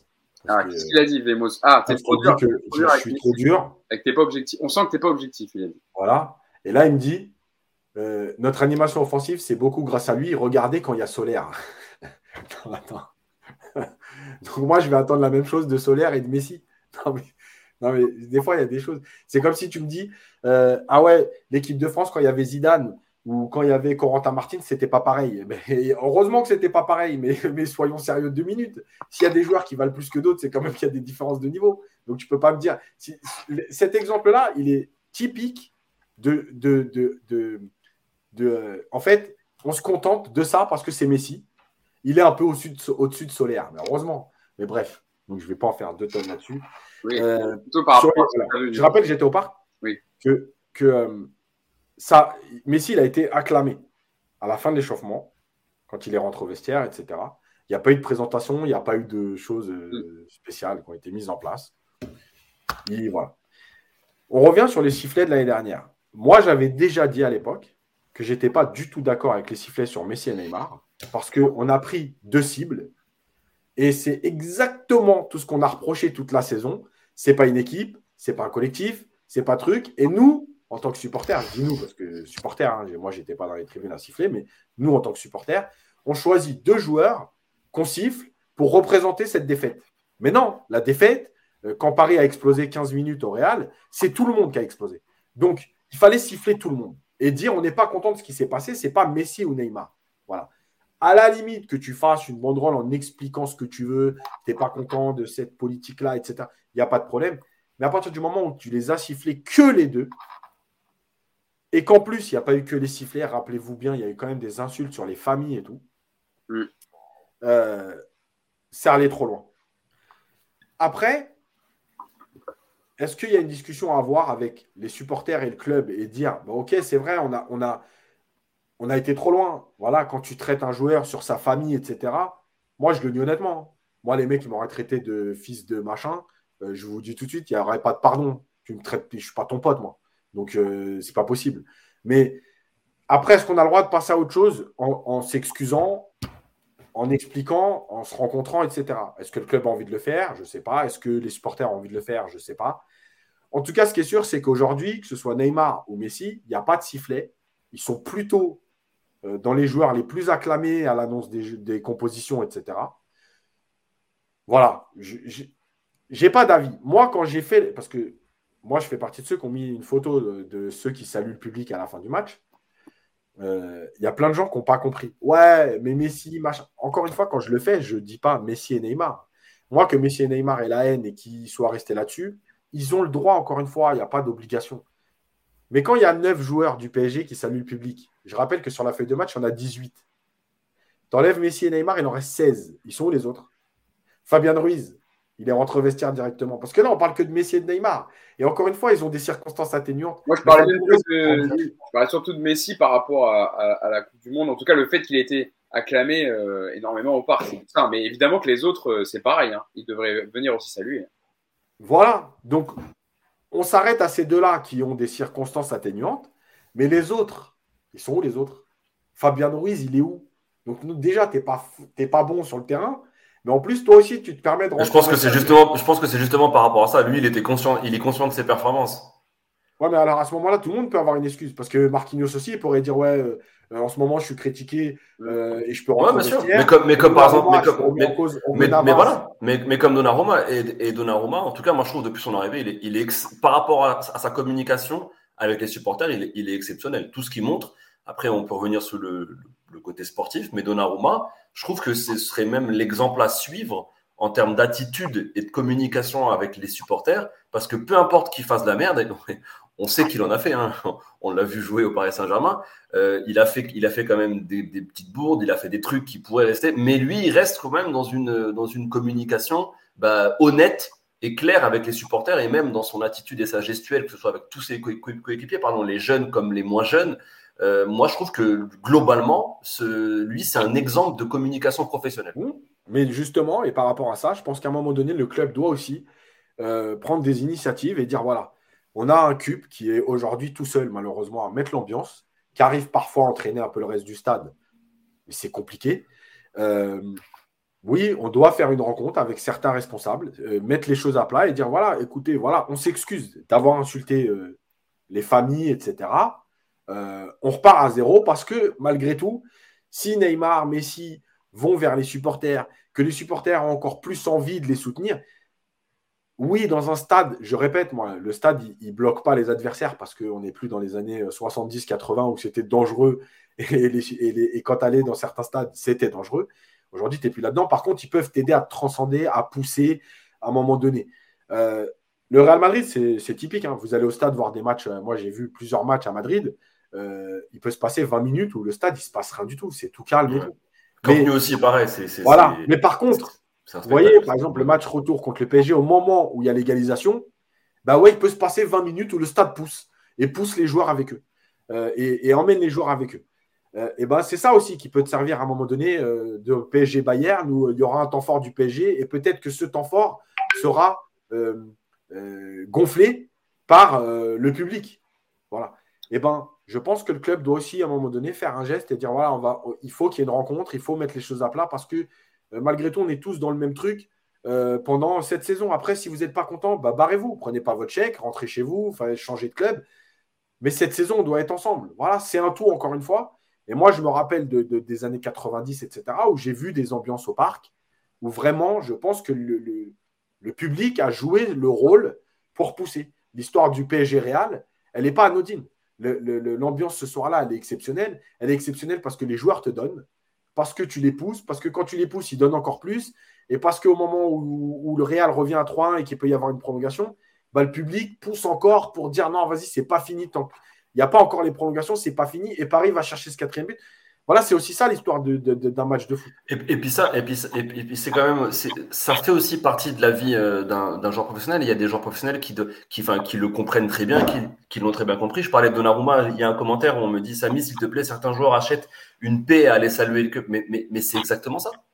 C'est exactement ça. C'est ça là où je te disais que c'est une bonne communication, mais ça fait aussi, c'est aussi euh, dans le panel d'un joueur de foot il doit maîtriser beaucoup de choses. Et ça, c'est une chose aussi à maîtriser. S'acheter une paix avec les supporters, c'est un peu comme, euh, voilà, parfois on aime bien une personne, on sait qu'elle fait de la merde, mais euh, bon, euh, si, si elle agit un petit peu mieux envers nous, on va être un petit peu plus indulgent. Et l'indulgence, ça te permet justement, dans les moments difficiles et les matchs importants, eh ben, d'être soutenu par le, par le, par le public. Et c'est là où, où, Messi et Neymar sont, sont je dirais pas bêtes parce que je vais pas les insulter autres, mais sont, voilà, ils sont pas, ils sont, ils sont, ils sont pas dans le, dans la gestion parce que justement il devrait un peu serrer les dents même si voilà il y a eu euh, il y a eu on sait très bien de toute façon euh, le, temps le, temps fait son effet. On oublie des choses au, fur et à mesure. Eux ils se sont fait insulter euh, leur mère et tout leur arbre généalogique durant toute leur carrière que ce soit à Barcelone avec le Brésil avec l'Argentine. Et ils connaissent ça.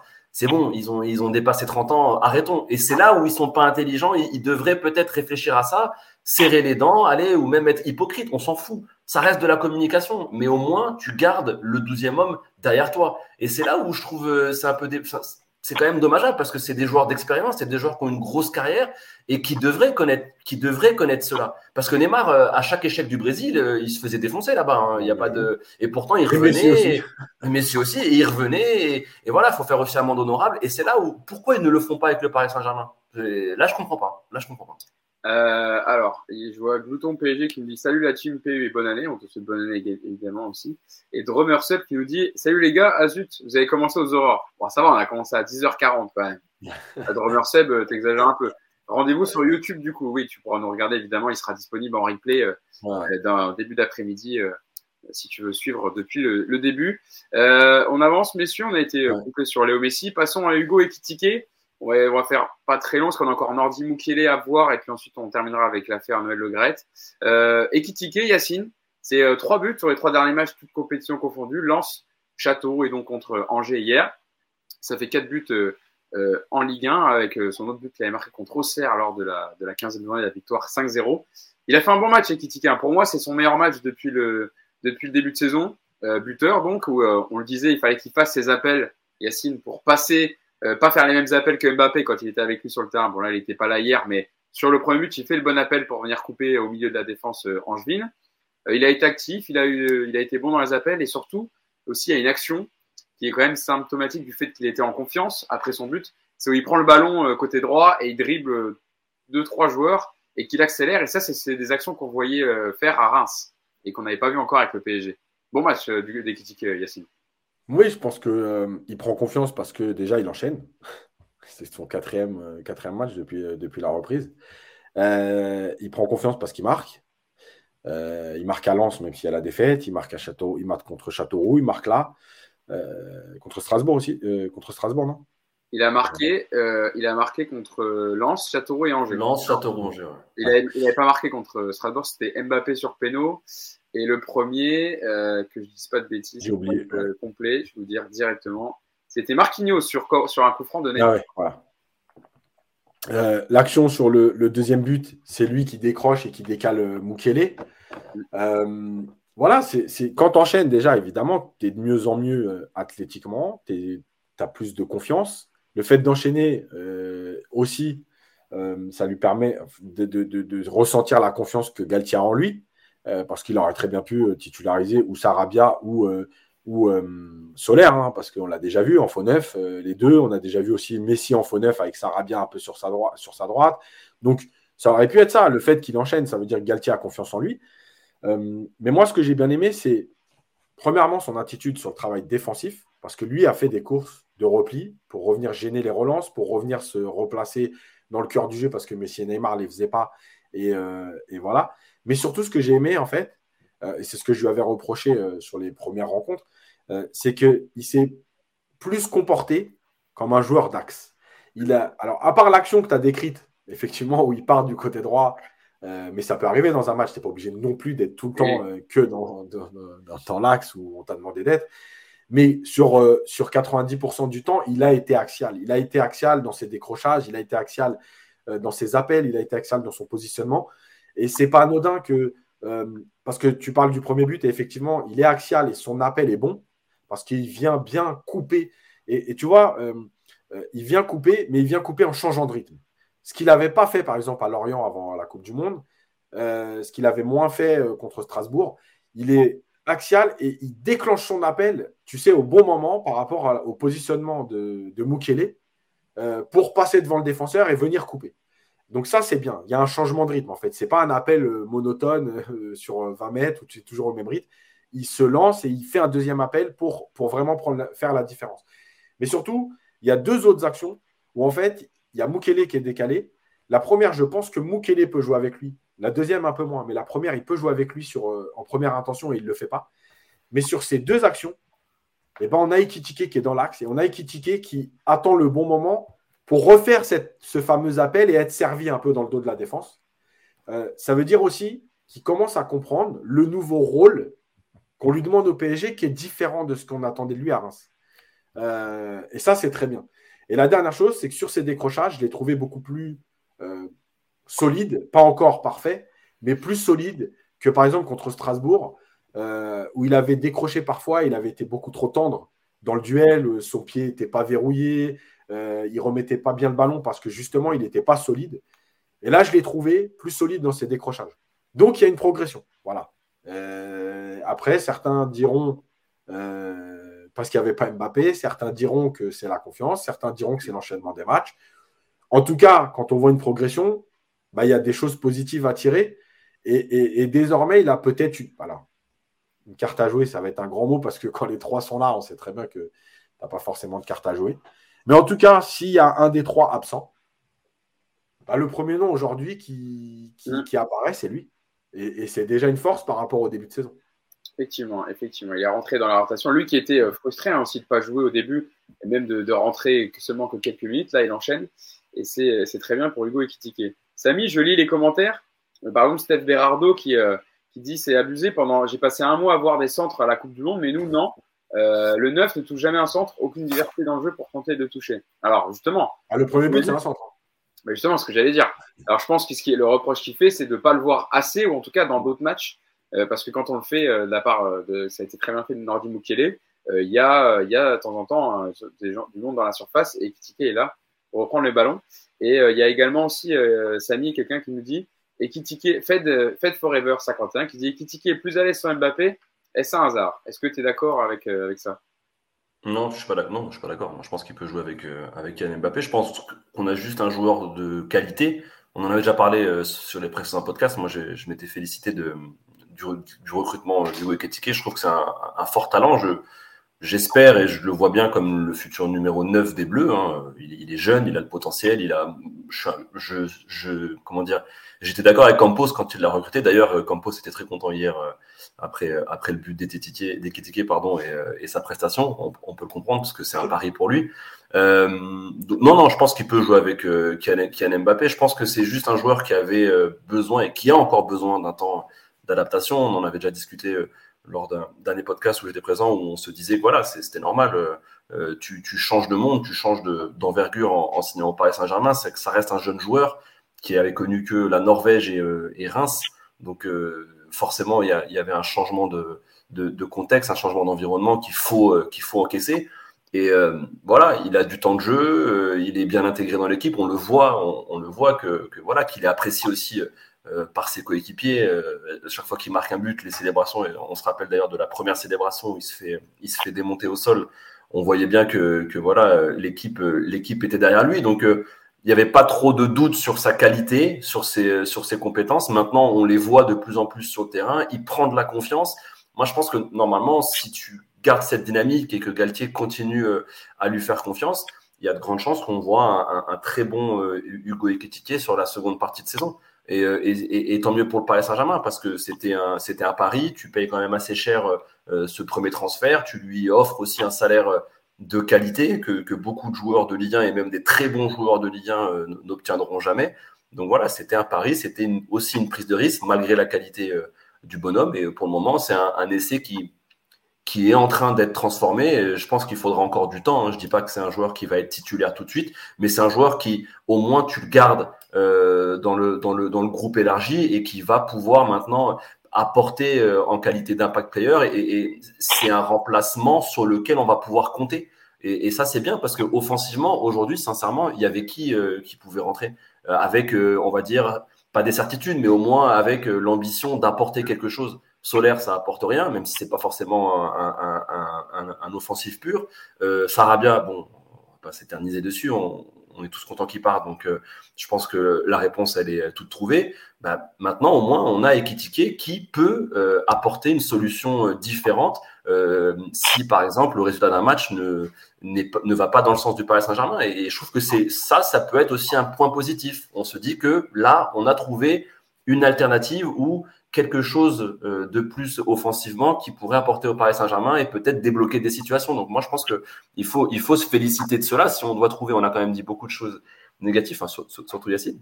On, a quand même dit beaucoup de, beaucoup de choses négatives euh, sur le Paris Saint-Germain aujourd'hui. Si on peut tirer un petit point positif, je pense que Ekitike euh, est l'homme idoine. C'est vrai, Yacine, pour conclure sur Ekitike, comme le dit Samy, euh, Paris va jouer beaucoup de matchs tous les trois jours avec la Ligue des Champions, il y a la Coupe de France aussi. C'est bien de pouvoir compter sur un élément comme Hugo Ekitike parce que Yacine on a souvent beaucoup critiqué la rotation, le fait que les joueurs qui rentraient n'étaient pas euh, impactants. Euh, pour le coup, euh, vu sa montée en puissance, tu sais que tu peux compter sur lui dans la rotation. Ça, c'est déjà, c'est déjà très bien pour Galtier. Ouais, bien sûr. Après, il va falloir aussi que qu'il puisse enchaîner encore parce que si c'est sur les quatre prochains matchs, avec le retour d'Mbappé, etc., ou les quatre prochaines semaines, euh, il rentre 7 euh, minutes par-ci, 4 minutes par-là, dans un mois, vous allez, on va retrouver peut-être le ticket du début de saison parce que, parce que là, il y a aussi l'enchaînement des matchs qui lui permet d'être dans le rythme et d'être bon. Donc, il il va pas falloir le perdre non plus. Et je parle pas de le perdre mentalement, je parle de le perdre athlétiquement, dans les repères de jeu, etc. Donc euh, voilà, maintenant, oui, aujourd'hui, en tout cas, il montre qu'il peut être dans la rotation. Il a marqué ses buts. moi, je l'ai trouvé très intéressant euh, hier, euh, bien plus que contre Strasbourg, par exemple. c'est donc qu'il y a une progression. et je rappelle que je ne suis pas en train de parler de Strasbourg, c'est le même niveau qu'Angers. Hein. C'est aussi horrible. Hein. Donc, donc ce n'est pas que le fait que Strasbourg soit disant ouais, c'était plus dur contre Strasbourg, c'est le même niveau. Donc, s'il a été meilleur contre Angers, j'ai même trouvé Angers, moi, un peu meilleur que Strasbourg sur les 20 minutes que Angers a poussé en deuxième mi-temps, par exemple. Euh, donc voilà, donc euh, c'est très bien. Et juste une précision, je crois que c'est au Danemark qu'il est, euh, qui va. Danemark, pardon. Ça va, j'avais un des pays scandinaves. Et je voulais répondre à l'écrivain qui disait Bah non, en fait, il parle à moi, il dit Il n'a pas prouvé qu'il pouvait être utile et bon remplacement infosif. Il a prouvé que contre Angers Strasbourg, il est OK quand il est titulaire. Alors, ce que je voulais dire dans la rotation, c'est dans le sens où il est titulaire quand euh, tu as un match de Ligue des Champions, qu'il y a un match de Ligue 1 qui suit et qui démarre titulaire. Je parle pas de jouer 10 dernières minutes. Voilà. C'est pas ça que je voulais dire. Euh, et il y a 78 qui me dit Angers c'est pire. Euh, non non, Angers c'est pas pire. Peut-être alors hier contre Lens, peut-être que Strasbourg a fait un super match, attention, mais c'est pas pire. C'est vraiment le même niveau. D'ailleurs, Angers est parti se qualifier en Coupe de France à Strasbourg en dominant Strasbourg, même mmh. si c'est qui au tir au but, mais dans le jeu, ils leur ont fait du mal. Donc non, c'est pas pire, c'est vraiment le même niveau. D'ailleurs, Strasbourg a gagné moins de matchs qu'Angers. Ils ont fait plus de, plus de matchs nuls, mais ils ont gagné moins de matchs qu'Angers en championnat. Et Strasbourg sans Thomasson, ça va être vraiment pire, je pense. En plus. Mais la pire défense, ça reste, ça reste euh, Auxerre, hein, qui en a pris, euh, a pris 6 euh, dans la musette, il me semble partout, 5 5 ou 6 hier. J'ai plus le chiffre, faut que je regarde. et il y a Tuc Dubourg qui nous dit il faudrait qu'il s'épaississe encore. vous faites le, le, constat là aussi, vous voyez dans son jeu qu'il manque un peu de. C'est vrai qu'il est très fin, hein, il a des jambes, c'est des, c'est des cure-dents. Hein. Oui, mais il va, il va, il s'améliorer. Il est, il, est dans, dans, un processus de progression. Euh, c'est pas un joueur fini, ça on le sait. C'est pour ça aussi qu'on doit avoir un, degré d'indulgence le concernant. Mais euh, et, c'est là où je trouve que les gens ont été très durs avec lui. Euh, on savait que en, le recrutant, c'était pas un joueur euh, prêt, à performer tout de suite, mais c'est un pari sur l'avenir. Hugo Ekitike, c'est le potentiel qu'on a décelé. Le potentiel, on l'a vu. Je suis désolé. Marqué à 19 ans 10, une dizaine de buts en, Ligue 1 et surtout des buts parfois de qualité avec dans les prises de balles, dans la finition, la finition d'ailleurs qu'il nous montrait hier, je trouve que le but dans la finition, son, son, premier but, il est, il, il, est vraiment beau parce que coupé de cette manière-là, croisé comme ça, voilà, c'est un, un, un, but d'attaquant, c'est un vrai but d'attaquant et je trouve qu'il a d'autres qualités, il a de la technique, il a, il a, il pourra avoir euh, justement euh, le physique si, si s'étoffe et je pense qu'il va s'étoffer. Euh, regardez Mbappé à 17 ans, regardez Mbappé maintenant à 24, à 24 ans, pardon. En termes de carrure, il y a, il y a une grosse différence et ça c'est c'est normal, c'est il va il va grandir et, et progresser euh, sur ce côté-là. Donc moi j'ai moi j'ai pas de doute, je pense qu'il est dans, dans, dans un processus de progression. Euh, pour le moment, euh, les, les, les, feux sont plutôt verts. Ça a été difficile au début, mais depuis deux mois, c'est quand même, c'est quand même mieux. Euh, il y a du mieux. Donc voilà. Après, encore une fois, hein, si vous voulez, on peut juste le buter. il nous a pas mis 15 buts depuis le début de saison et qui Il a coûté 35 millions d'euros. On aurait dû acheter Skamaka, Saucisland et tout, etc. On aurait pu commencer à faire plein de trucs. Mais voilà, moi, personnellement, je trouve que le plan est, plutôt en train de se passer positivement pour notre ami euh, Ekitike. Euh, à voir, mais, j'ai plutôt confiance euh, en, ce joueur. parfait pour Hugo Ekitike. Très bon match, buteur une nouvelle fois.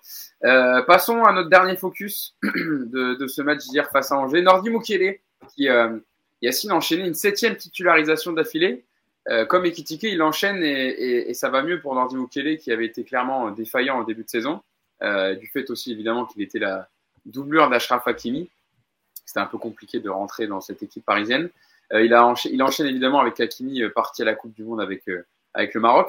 Deux passes décisives hein, hier, Yacine pour Nordi Mukele, présent donc sur les deux buts. Ça fait trois passes décisives en tout pour lui en, en Ligue 1. On le sent, même physiquement, qu'il est beaucoup mieux, il est plus haut sur le terrain et on voit enfin la qualité de ses centres hein, qu'on a loué du côté de Leipzig. Là, hier, on l'a vu, Yacine. Ouais, bah, c'est aussi lui, euh, le fait d'enchaîner, euh, ça lui permet d'être dans le rythme et d'être bien. Euh, moi, je continue de penser que, ok, hier, il fait deux passes décisives, il n'y a pas de problème. Moi, je continue de penser qu'il va falloir le, voir dans l'axe parce que son côté défensif, son côté rugueux, la, gestion de la profondeur grâce à sa vitesse, il doit jouer à la place de Ramos. Après, tu mets qui tu veux, Marquinhos à gauche si tu as envie. Mais, euh, mais Mukele, il doit jouer axe droit parce que je trouve qu'aujourd'hui, c'est le meilleur défenseur qu'il y a au PSG. Euh, euh, c'est le joueur qui euh, a le plus de qualité athlétique dans le sens où il est capable d'être costaud dans les duels et d'avoir de, la vitesse pour gérer la profondeur qui est un problème au PSG. On l'a vu hier sur deux, appels en profondeur de Sima, tu te fais, tu te fais ouvrir deux fois. Euh, voilà, et, sa polyvalence, elle permet, oui, à Hakimi de souffler. Euh, voilà, moi, j'aimerais vraiment le voir euh, dans l'axe sur deux ou trois matchs. Parce que, parce que moi, je suis désolé, mais Ramos, bravo, félicitations pour tout. Mais, mais aujourd'hui, c'est plus possible. Samy, évidemment, je sais que tu vas pas me dire que Nordi Mukele est en train de bouffer Achraf Hakimi. Je fais exprès. Hein.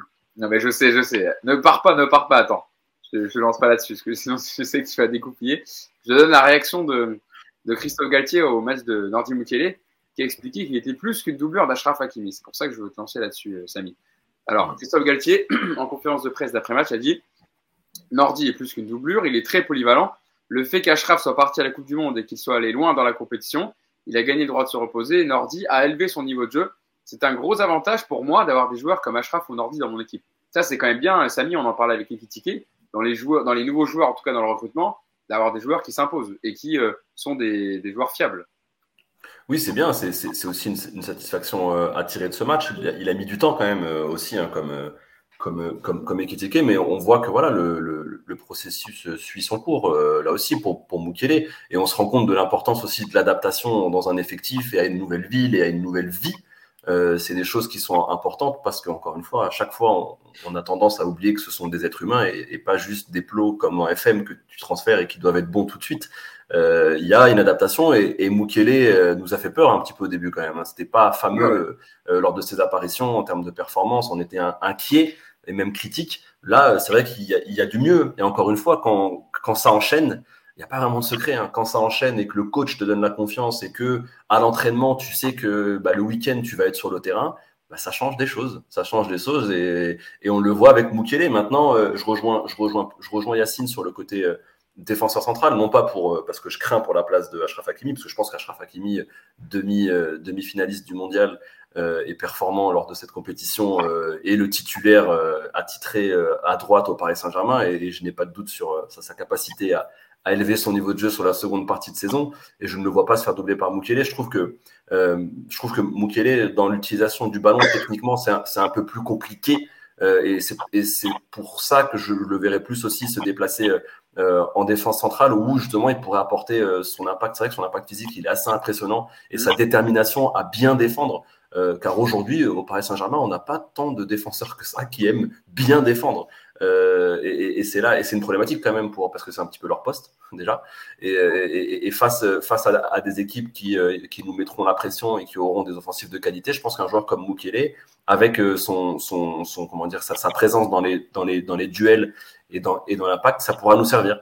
Et, plutôt que de se séparer d'un Ashraf Hakimi à droite, qui voilà, clairement il y a, y a eu de l'irrégularité, mais qui peut euh, à haut niveau te, servir de très belles prestations, et eh ben autant euh, autant euh, enlever un, joueur de l'axe central qui euh, ne performe pas. Et, c'est vrai que c'est dur à dire parce que moi Ramos c'est un, un, joueur que j'ai que j'ai adoré et que j'adore.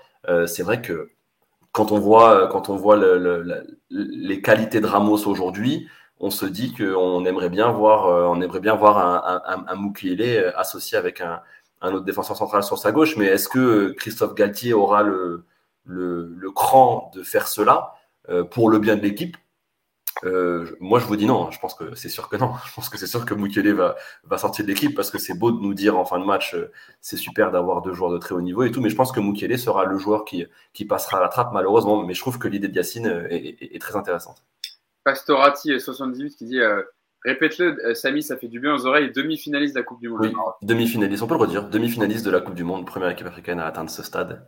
On peut, on peut le redire, il n'y a aucun, problème. C'est toujours bien de le rappeler, Samy. Et, entre compatriotes avec Achraf Hakimi, vous avez raison. Et j'ai hâte, hâte, de revoir la danse du pingouin euh, au Parc des Princes. Ah, ça, va être extra... ça, ça, va être un moment avec, extraordinaire. Avec, avec Kiki, avec Kylian Mbappé.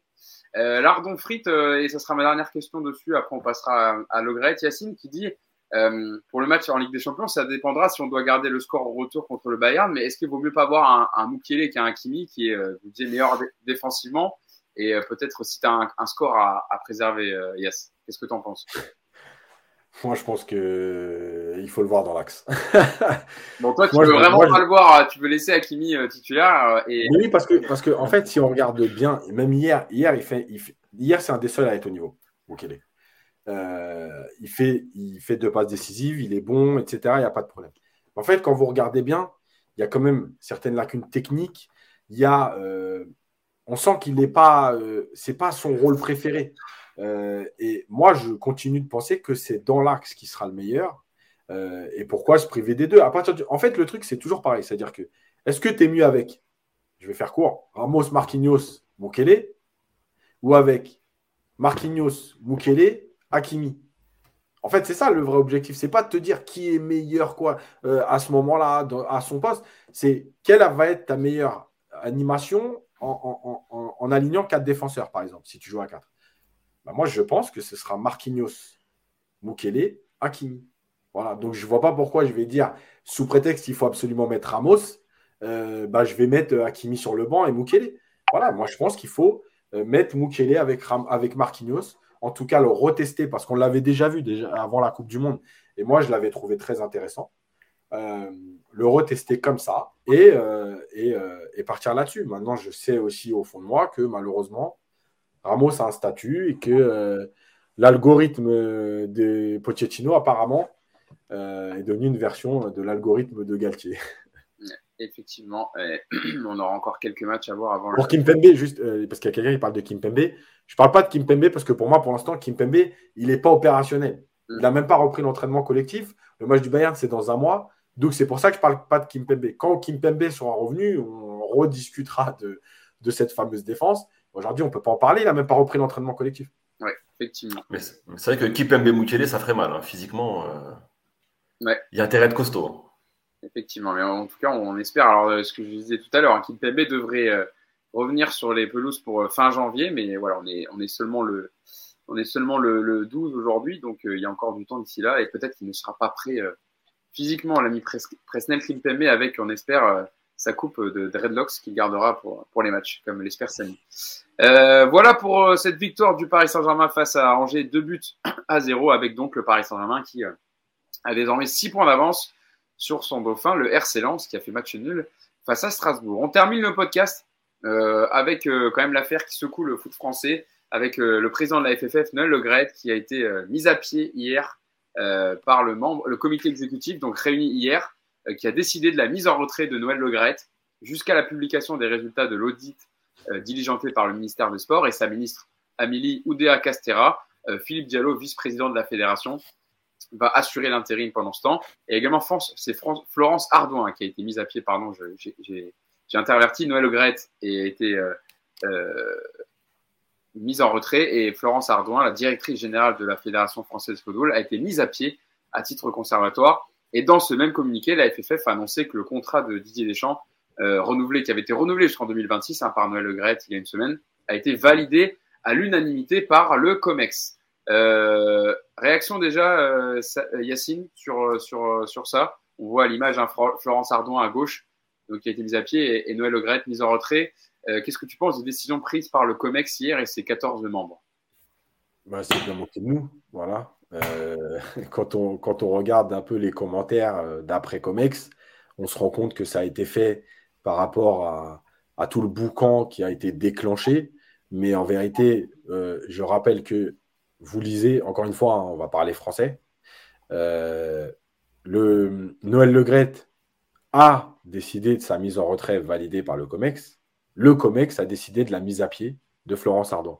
C'est quand même deux termes bien différents. Et quand on sait que ce genre de communiqué est lu et relu et re-relu par des avocats, par des cellules, pour faire très attention à ce que vous écrivez, parce qu'une mise à pied, euh, ça a un impact juridique euh, pour la suite de votre emploi. Donc, ce n'est pas anodin. Euh, donc, comme tout est lu et relu par des avocats, etc., ben, moi, j'ai compris ce que ça voulait dire. Noël Legret a décidé tout seul de se mettre en retrait, sûrement sur les conseils de un ou deux proches, et s'est dit, je vais me mettre en retrait en attendant la fin de l'audit pour pas faire de vagues. En fait, mise en retrait, ça veut dire quoi? Ça veut juste dire qu'il touche son salaire, qu'il euh, n'apparaît pas aujourd'hui en première ligne quand il y aura une interview d'un responsable de la Fédération française de football, mais qu'il est toujours là. Euh, au contraire de Florence Ardouin, qui elle a été mise à pied par le COMEX, ça veut dire que là, on est quand même dans le début d'une procédure de licenciement. Il faut le rappeler, c'était la guerre hein, ouverte, euh, Yacine, entre Florence Ardouin et Noël Le Gret. Hein. Voilà, donc déjà là-dessus, euh, il y a quand même deux termes très différents. Euh, la deuxième chose, c'est que, euh, bah, en fait, on est juste au début d'une pseudo-révolution, déclenchée, il faut le reconnaître, par Kylian Mbappé. parce que moi, je reste persuadé que si Kylian Mbappé ne tweete pas sur Zidane, je pense que le bruit n'est pas le même. Et je vais m'expliquer pourquoi. Parce que depuis 3-4 jours, on voit plein de choses en disant les journalistes euh, ne font pas leur travail, les journalistes ont des infos et ils sortent pas tout. Alors, encore une fois, je vais préciser, comme partout dans toutes les sphères de la société, certains journalistes, parce que, euh, et je vais bien expliquer pourquoi. Oui, les journalistes en général ont des infos sur ce qui se passe à la Fédé pour sortir certaines infos, notamment celles qui sont graves, il faut quand même avoir des preuves et pas des témoignages. On parle bien de preuves. Euh, et c'est compliqué ça. Mais je vais rappeler que Élise Lucet a fait de très belles enquêtes sur la formation des jeunes, sur le, comment on utilisait les jeunes, euh, le business des jeunes joueurs. Élise Lucet a fait de très belles enquêtes sur ce qui se passait à la Fédé, le racisme, etc. euh, et que ces enquêtes n'ont pas fait de bruit. Le racisme, il n'existe pas, Yacine. Hein, il l'a dit, Noël. Attention. Oui, oui, justement. C'est seulement 1%. Euh, c'est pas quelque chose qui existe. Hein. Et d'ailleurs, quand un noir marque un but, le stade se lève. Donc, euh, voilà, donc tu dis n'importe quoi, Yacine. Oh. c'est vrai. et en fait, ces, enquêtes ont existé. Quand, quand Élise Lucet fait une enquête sur les agents qui ont des casiers judiciaires, des condamnations, mais qui ont toujours leur licence d'agent, contrairement à ce que impose le règlement de la fédération, bah, elles ont existé. Sauf qu'en fait, elles n'ont pas eu la caisse de résonance méritée. Et donc, c'est un peu passé au travers. Là, pourquoi ça a une caisse de résonance? Bah, Pour deux raisons. La première, c'est qu'on parle de Zidane. Et les termes employés par euh, Le Gret étaient irrespectueux. Après, il a, le droit d'en avoir un à foutre de Zidane, on ne va pas se mentir. Hein. Mais, mais peut-être qu'il doit le dire autrement en tant que président de la Fédération française de football. Et que le tweet d'Mbappé, euh, qui, contrairement à plein d'autres, ne s'est pas caché, euh, eh ben, il donne une autre caisse de résonance aux propos et ça fait du bruit. Et en fait, c'est ça la différence. Voilà, c'est une affaire de plus, mais qui fait du bruit parce qu'Mbappé Mbappé s'en est mêlé. Comme l'histoire des contrats euh, liant les joueurs de l'équipe de France à la fédération avait fait du bruit parce qu'il y avait des discussions depuis plusieurs mois que tout le monde s'en foutait. Mais qu'Mbappé a dit un matin, bah, vous savez quoi, moi je ne vais pas euh, aller à la photo. Et comme je ne vais pas aller à la photo, ça va faire du bruit, il le savait. Il n'est pas allé à la photo. Et comme par hasard, on a commencé à parler de ces fameux contrats qui lient les joueurs euh, à la Fédération française de foot en tant que représentant de l'équipe de France. Euh, mais en vérité, je vais faire de la pub pour mon livre, même si. mais tu as raison, Yacine, vas-y, vas-y. Un an et demi après. Rappelle-la. Montre-le, montre-le. arrive. Tu l'as avec toi? Euh, Non, je ne l'ai pas à côté de moi. Euh, tout ce qui arrive euh, aujourd'hui, bah, j'en parlais déjà il y a un an et demi dans mon livre. donc, il n'y a pas de scoop. Pour rappelle les hors-jeux du football français. Voilà, aux éditions Talent Sport. Voilà. bah ouais, parce qu'en en fait, tout ce qui arrive là, ceux qui sont un peu dans le milieu le savent. Savent les comportements, savent les magouilles, les arrangements quand Noël Le dit euh, on a discuté avec Deschamps euh, des possibles successeurs. Ça, c'est la phrase la pire. Hein, c'est ce qui était heureusement euh, dit par tout le monde. C'est, c'est la pire phrase de l'interview sur, sur, Zidane. Elle est ultra critiquable parce que la forme n'y est pas du tout, etc. Qui veulent pas euh, de, de, Zidane à la tête de l'équipe de France, c'est une chose. En parler comme ça, c'en est une autre. Mais alors, la phrase dire on s'est penché sur mon successeur avec Didier Deschamps, ça veut dire à quel point il contrôle le, football français. bien sûr. Parce que le mode de scrutin fait que, évidemment, que tu peux presque choisir ton successeur. Donc, euh, tout ça, tout ça, c'est pas anodin. Tout ça, c'est des arrangements politiques euh, qui sont euh, difficiles parce que, parce que la Fédé doit être gérée d'une autre façon la fédération, elle représente 15 000 clubs. Elle ne représente pas l'équipe de France A. Et aujourd'hui, la Fédé représente l'équipe de France A et c'est tout. La vitrine, euh, ça brille, ça va en finale, ça gagne la Coupe du Monde. Et c'est tout ce qui intéresse Noël Le Gret. Mais la fédération, en vérité, elle représente 15 euh, 000 clubs amateurs euh, qui souffrent. Voilà. Donc, tout ça, bah, malheureusement, moi, je j'espère pas, mais aujourd'hui, c'est mon avis, ce sera une tempête dans un verre d'eau voilà, il ne se passera rien. Noël Le Gret va tranquillement réintégrer euh, euh, la Fédé après l'audit. Je vais euh, aller vite fait pour finir avant de laisser la, parole à Samy.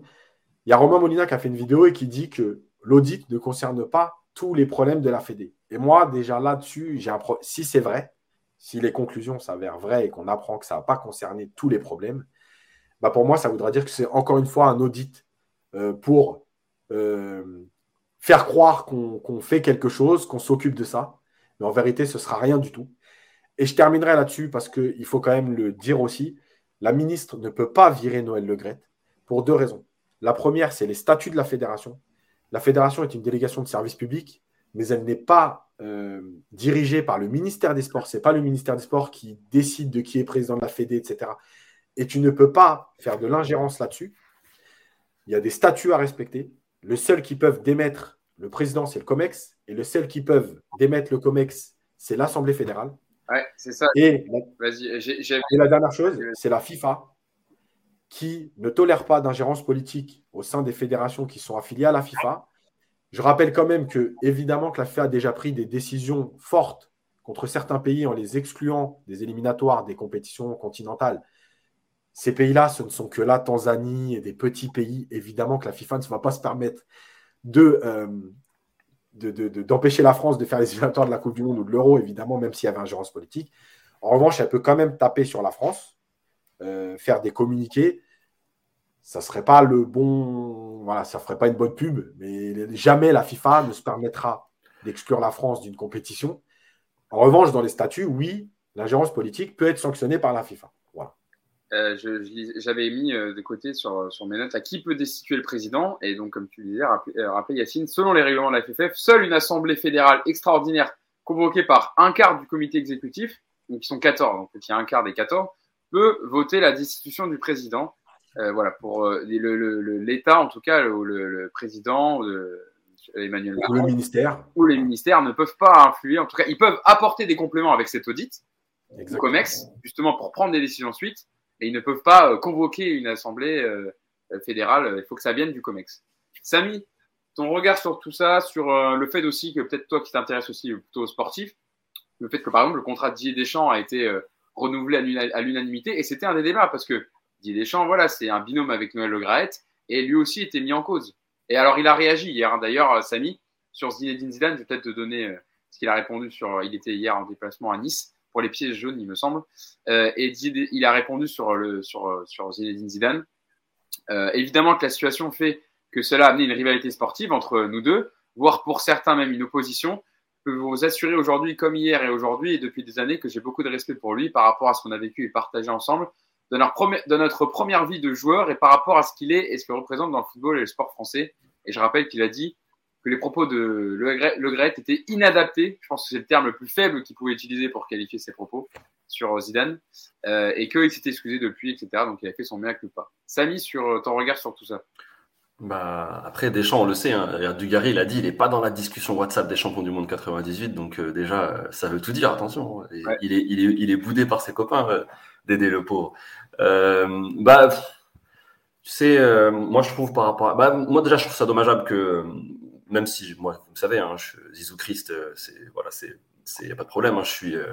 je suis, vous prêchez un convaincu. Je trouve ça quand même dommageable que il faut, enfin, on en vienne à, à réagir que quand on, quand on insulte une, une légende du football, même si c'est une légende ou autre. Enfin, moi, je trouve que la vraie problématique, c'est quand même euh, les, les affaires euh, derrière. Je, trouve, enfin, je, je, pense que la pédophilie, c'est quand même plus, plus grave que d'insulter Zidane. Après, euh, chacun, chacun voit midi à sa porte, mais moi, moi, ça, ouais, moi, ça me rend, enfin, ça, ça, me rend un peu triste. Quoi. Je me dis, c'est quand même dommage parce qu'on aurait dû le péter bien avant cela. Maintenant, euh, je, suis un peu là, je, même si je suis optimiste concernant le Paris Saint-Germain, je connais aussi euh, la, vraie vie et, la politique. Là, on parle plus de sport. Euh, moi, je, pense que il va rien se passer non plus. Euh, c'est le système qu'il faut qu'il faudrait démanteler. C'est pas juste un homme qu'il faut qu'il faut enlever. et l'homme est protégé par le système. J'ai lu dans le dans le chat à un moment donné, oui, mais il va pas supporter la pression. Au contraire, le gars, il va supporter la pression. Euh, il a peur de rien. Je vous invite à, écouter les propos de François Manardo, qui avait été directeur de la communication de l'équipe de France pendant plusieurs années, sur justement euh, le Graet, et il explique que c'est un homme qui n'a peur de rien, qui ne, subit pas la pression, lui, il la boit. Euh, très belle expression de beauf dans les PMU, ça c'est cadeau. donc vraiment, c'est un, un, un, un, homme qui, qui, qui, est, qui est en tout cas taillé pour ce, ce jeu de rôle, quoi, ce, ce grand jeu des, des dirigeants. Et je pense que justement, le fait de le mettre de côté, et, euh, il était quand même super confiant à dire que euh, l'enquête ne montrera rien et que ce sera positif, même très. En plus, il se la raconte, hein, il dit même très positif. Mm. Euh, il, nous nargue. Hein. Moi, le très positif, quand j'ai lu les trucs, le, même très positif. Hein, donc, je, je, pense que voilà, en février, ça va tranquillement s'étouffer. la Ligue des Champions va reprendre. il se passera d'autres choses dans le monde et et comme toujours, euh, je pense qu'on fermera les yeux et que les vrais coupables ne seront pas condamnés. Malheureusement. Après, ce serait beau hein, que tout pète, et, euh, parce que faut péter tout ça, hein, parce que même Borghini, qui avait signé euh, des voilà des petites des petites évasions de gars qui avaient des histoires de pédophilie, notamment dans les ligues d'arbitres. Je vous invite à, faire des recherches. On trouve des choses des choses horribles. voilà, c'est tout un système parce que même le Philippe Diallo, enfin tout ça. Après, je j'attaque personne parce qu'on va on va m'attaquer pour diffamation, mais c'est un système entier qu'il faut qu'il faut démanteler et, euh, et, et, et, ça en prend pas le ça en prend pas le chemin. Donc ça me semble assez problématique et j'ai peu d'espoir de voir cette situation réglée. Peut-être ce qui a changé, Yacine, par rapport à, en tout cas, de toutes les affaires qu'il y a eu avant, c'est que là, le, le, gouvernement semble vraiment pour un départ de Noël Le déjà par sa ministre des Sports, on a entendu, euh, qui réclame vraiment euh, sa tête, euh, qui va justement, qui fait cet audit pour pousser Noël Legrette à la porte, montrer les ingérences au sein de la FFF. Il y a Olivier Véran hier, le porte-parole du gouvernement, qui a estimé à la sortie du Conseil des ministres que la Fédération française de football méritait un président à la hauteur. On a appris aussi que Emmanuel Macron avait contacté euh, Michel Platini pour tâter le terrain, savoir s'il serait chaud ou pas à reprendre la FFF, en tout cas à se présenter comme, euh, comme, enfin, comme possiblement euh, à la tête de l'élection euh, de présidence de la, Fédération française de, football. et surtout avec le, le tweet de, de, Kylian Mbappé, Yacine, on sait que Emmanuel Macron est, est proche de Kylian Mbappé, en tout cas il a sa ligne directe. Et, euh, et, il a fallu qu'un tweet d'Mbappé fasse ça pour que le, le corps politique réagisse. Euh, et on, on sent que, en tout cas, il est lâché d'un point de vue politique, d'un point de vue gouvernemental. Alors peut-être que ça n'aura aucune influence. Hein. Je suis d'accord avec ce que vous dites depuis tout à l'heure. J'espère que, j'espère que si. Euh, mais, mais en tout cas, on sent que d'un point de vue, du, du, point de vue gouvernement, ça réclame sa tête. Et c'est ça peut-être qui change par rapport à avant. Oui, sûrement, mais le problème, c'est que ça réclame sa tête parce que c'est une question d'image. Ouais, mais en vérité, euh, oui. en vérité, comme l'a dit Samy, c'est tout le système qui a à revoir. Et le problème, c'est que moi, aujourd'hui, ce qui me dérange, c'est par exemple, euh, et pourtant, euh, je pense que tous ceux qui suivent le podcast depuis un moment et, et, ceux qui ont lu mon livre euh, savent ce que je pense de, de Noël Legrette. Le problème, c'est qu'en en fait, tu es en train de faire un bouc émissaire, mais le COMEX, qui est l'équivalent, et pour faire un parallèle, du gouvernement de la Fédération française euh, de football, euh, ils, on les accuse de rien. Ils sont au courant de rien. Donc, s'ils sont au courant de rien, c'est qu'ils font pas leur travail. S'ils sont au courant et qu'ils n'ont jamais rien dit, c'est qu'ils font pas leur travail. Donc, eux, eux, ils sont en train d'être exonérés de tout. Eux, ils décident de la mise en retrait de Noël Le Gret, ils la valident. Ils valident le contrat de Deschamps. Je rappelle quand même qu'il y a un bon papier aujourd'hui dans l'équipe avec les coulisses, euh, que certains étaient contre la prolongation de 4 ans, etc., mais qui l'ont, mais qui l'ont voté à l'unanimité. C'est, c'est extraordinaire hein, quand même. Il y a des gens qui sont contre, mais ils votent quand même pour. et surtout, et surtout ils n'ont même pas été tenus au courant avant le COMEX qui a annoncé la, la, la prolongation des champs. Oui, c'est Noël Le Gret tout seul qui l'a décidé. Noël Le Gret qui a laissé tout seul sans leur demander leur avis. Donc déjà, tu te dis, il y a quand même des choses qui sont très très louches. Ou alors il y en a certains voilà, qui ont été mis là par Noël Le Gret et qui n'ont pas les, les, Bien les sûr. bornes, euh, excusez-moi l'expression, de, de, d'aller à l'encontre de leur président. Mais voilà, et de toute façon, Borghini l'avait prévenu avant, le, COMEX d'hier, il a dit euh, Je ne pourrais pas, euh, je lui dois beaucoup. Ben oui, vous vous devez tous. Donc il faut me faire sauter tout ça en fait. Il euh, n'y a pas le COMEX qui va s'échapper. Sanjak, c'était l'ennemi numéro un de Noël Legret aux élections précédentes. Aux dernières élections, c'est devenu un mec de sa liste. Non, mais jusqu'à quand on va nous prendre pour des cons? Donc en fait, il faut revoir tout le système. Et en fait, l'audit qui, aurait dû être mené par le ministère des Sports, évidemment, c'est sur tout ce qui s'est passé, mais c'est en fait le fonctionnement des fédérations en France, parce qu'en vérité, elles fonctionnent à peu près toutes pareilles, euh, sur le même modèle. Et à un moment donné, on est en 2022, euh, il doit y avoir d'autres choses. Euh, dans mon livre, j'en parle, mais je vais le faire rapidement. Le système d'élection du, du, COMEX et du président par l'Assemblée fédérale, il, est, il est obsolète. En gros, pour faire un parallèle, c'est comme si aujourd'hui, 300 000 Français votaient pour 35 millions de, de, de, la population active pour élire le président. Mais de, quel droit vous votez pour moi? Donc, il y a 15 000 clubs, il y a 15 000 présidents. Moi, je ne vais pas aller aussi loin que certains euh, le disent. Ça veut dire une licence, un, un vote, parce qu'il y a 2 millions de licenciés quand même. Bon, on va dire avec les enfants, on doit être allé à euh, 1 million, 1 million d'adultes licenciés.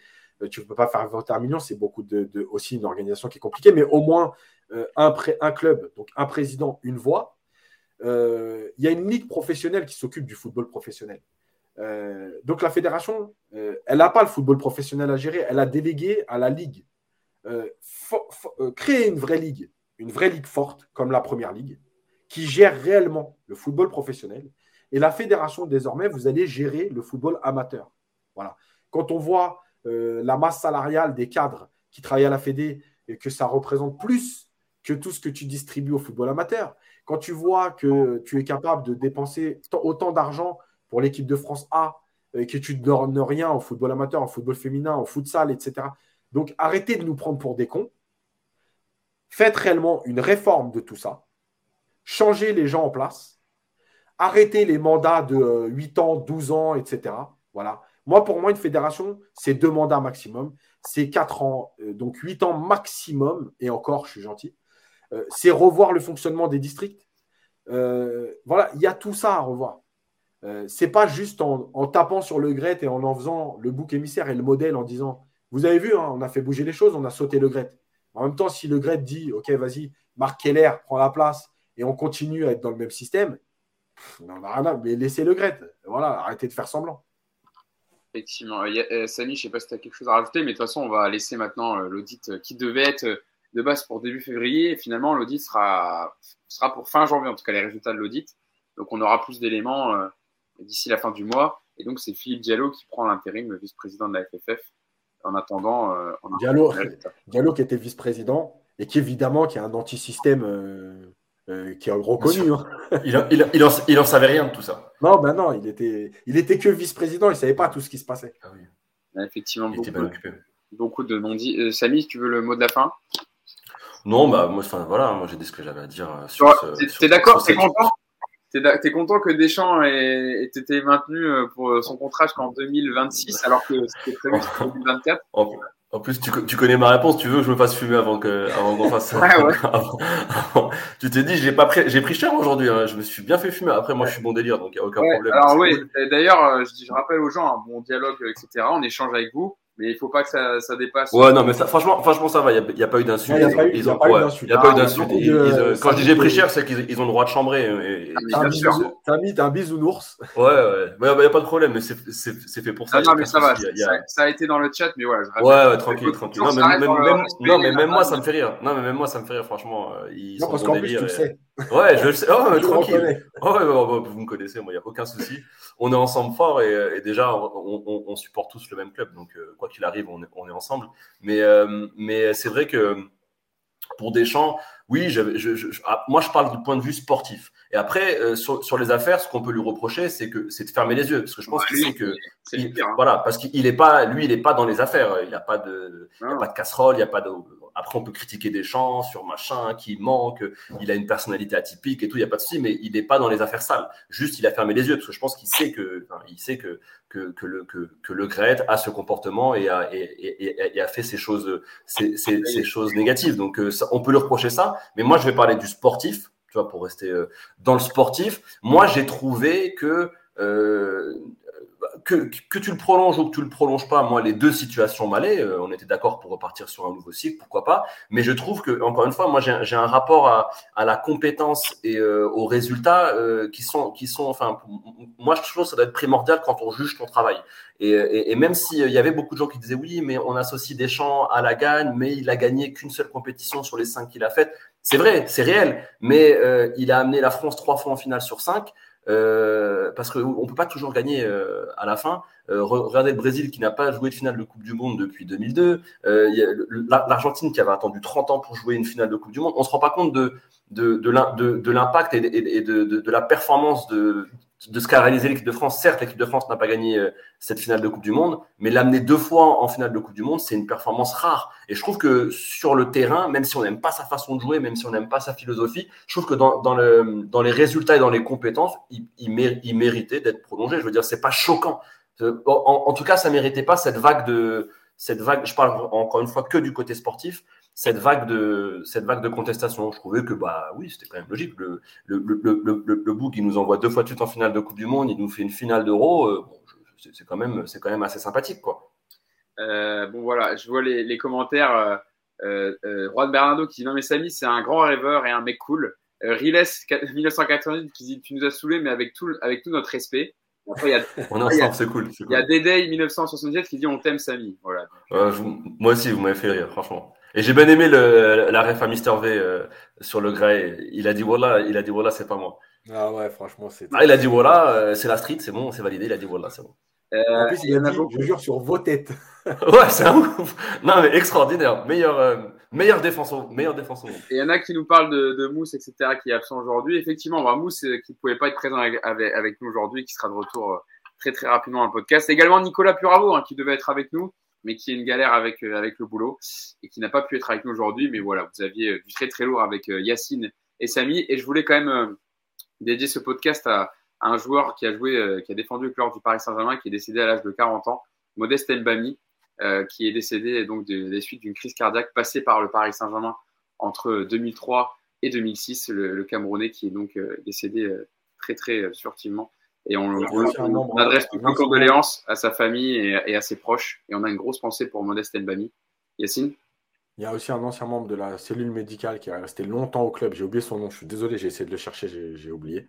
Euh, qui est aussi décédé et qui a fait partie de la cellule médicale du PSG pendant très très longtemps. Un historique du club, voilà, qui est aussi parti. Donc, euh, bah, les condoléances à sa famille. Et eh ben, on lui a dédié également aussi ce podcast. Euh, merci à, vous deux d'avoir été avec moi pour revenir sur ce PSG Angers et puis sur ses affaires concernant Noël Le Gret. Évidemment, on suivra ça et on en reparlera dans le podcast. Merci à vous tous hein, d'avoir été présents avec nous aussi nombreux pour le live Twitch. Euh, voilà, encore une fois, continuez à réagir. Abonnez-vous à la chaîne de Twitch et à la chaîne YouTube. Euh, le podcast sera rapidement disponible sur, sur YouTube et puis sur les plateformes de, de podcast, Apple Podcast, Spotify, Deezer. Yacine. Ouais, petite annonce lundi, parce qu'on ne peut pas faire les deux en même temps. On va tester le live sur YouTube, donc on vous prévient à l'avance. Euh, voilà, c'est pour voir un peu le meilleur support, là où ça fonctionne le mieux, tout ça. Euh, donc, on n'abandonne pas Twitch. On fait des tests et lundi, euh, après Rennes PSG, donc on devrait faire le podcast autour de midi. Et le live, par contre, sera sur YouTube. Voilà. pour que les gens se connectent bien. Donc, on mettra un rappel sur Twitter. On mettra évidemment un, lien pour venir nous rejoindre. On a aussi des abonnés sur YouTube qui ne sont pas encore sur Twitch, qui n'ont pas Twitch, qui sont un peu plus âgés. C'est pas la même génération. Donc, voilà. Effectivement, tu as raison, Yacine, de le rappeler. Donc, ça sera lundi euh, aux alentours de midi sur YouTube, le live, live YouTube pour tester aussi parce qu'il y en a beaucoup de monde d'abonnés présents sur euh, YouTube. Merci, Samy. Merci, Yacine. Et merci, à vous d'avoir été présents. On se donne rendez-vous pour le prochain podcast pour débriefer euh, ce match face à Rennes. Salut à tous. Ciao. Ciao. Ciao, les gars.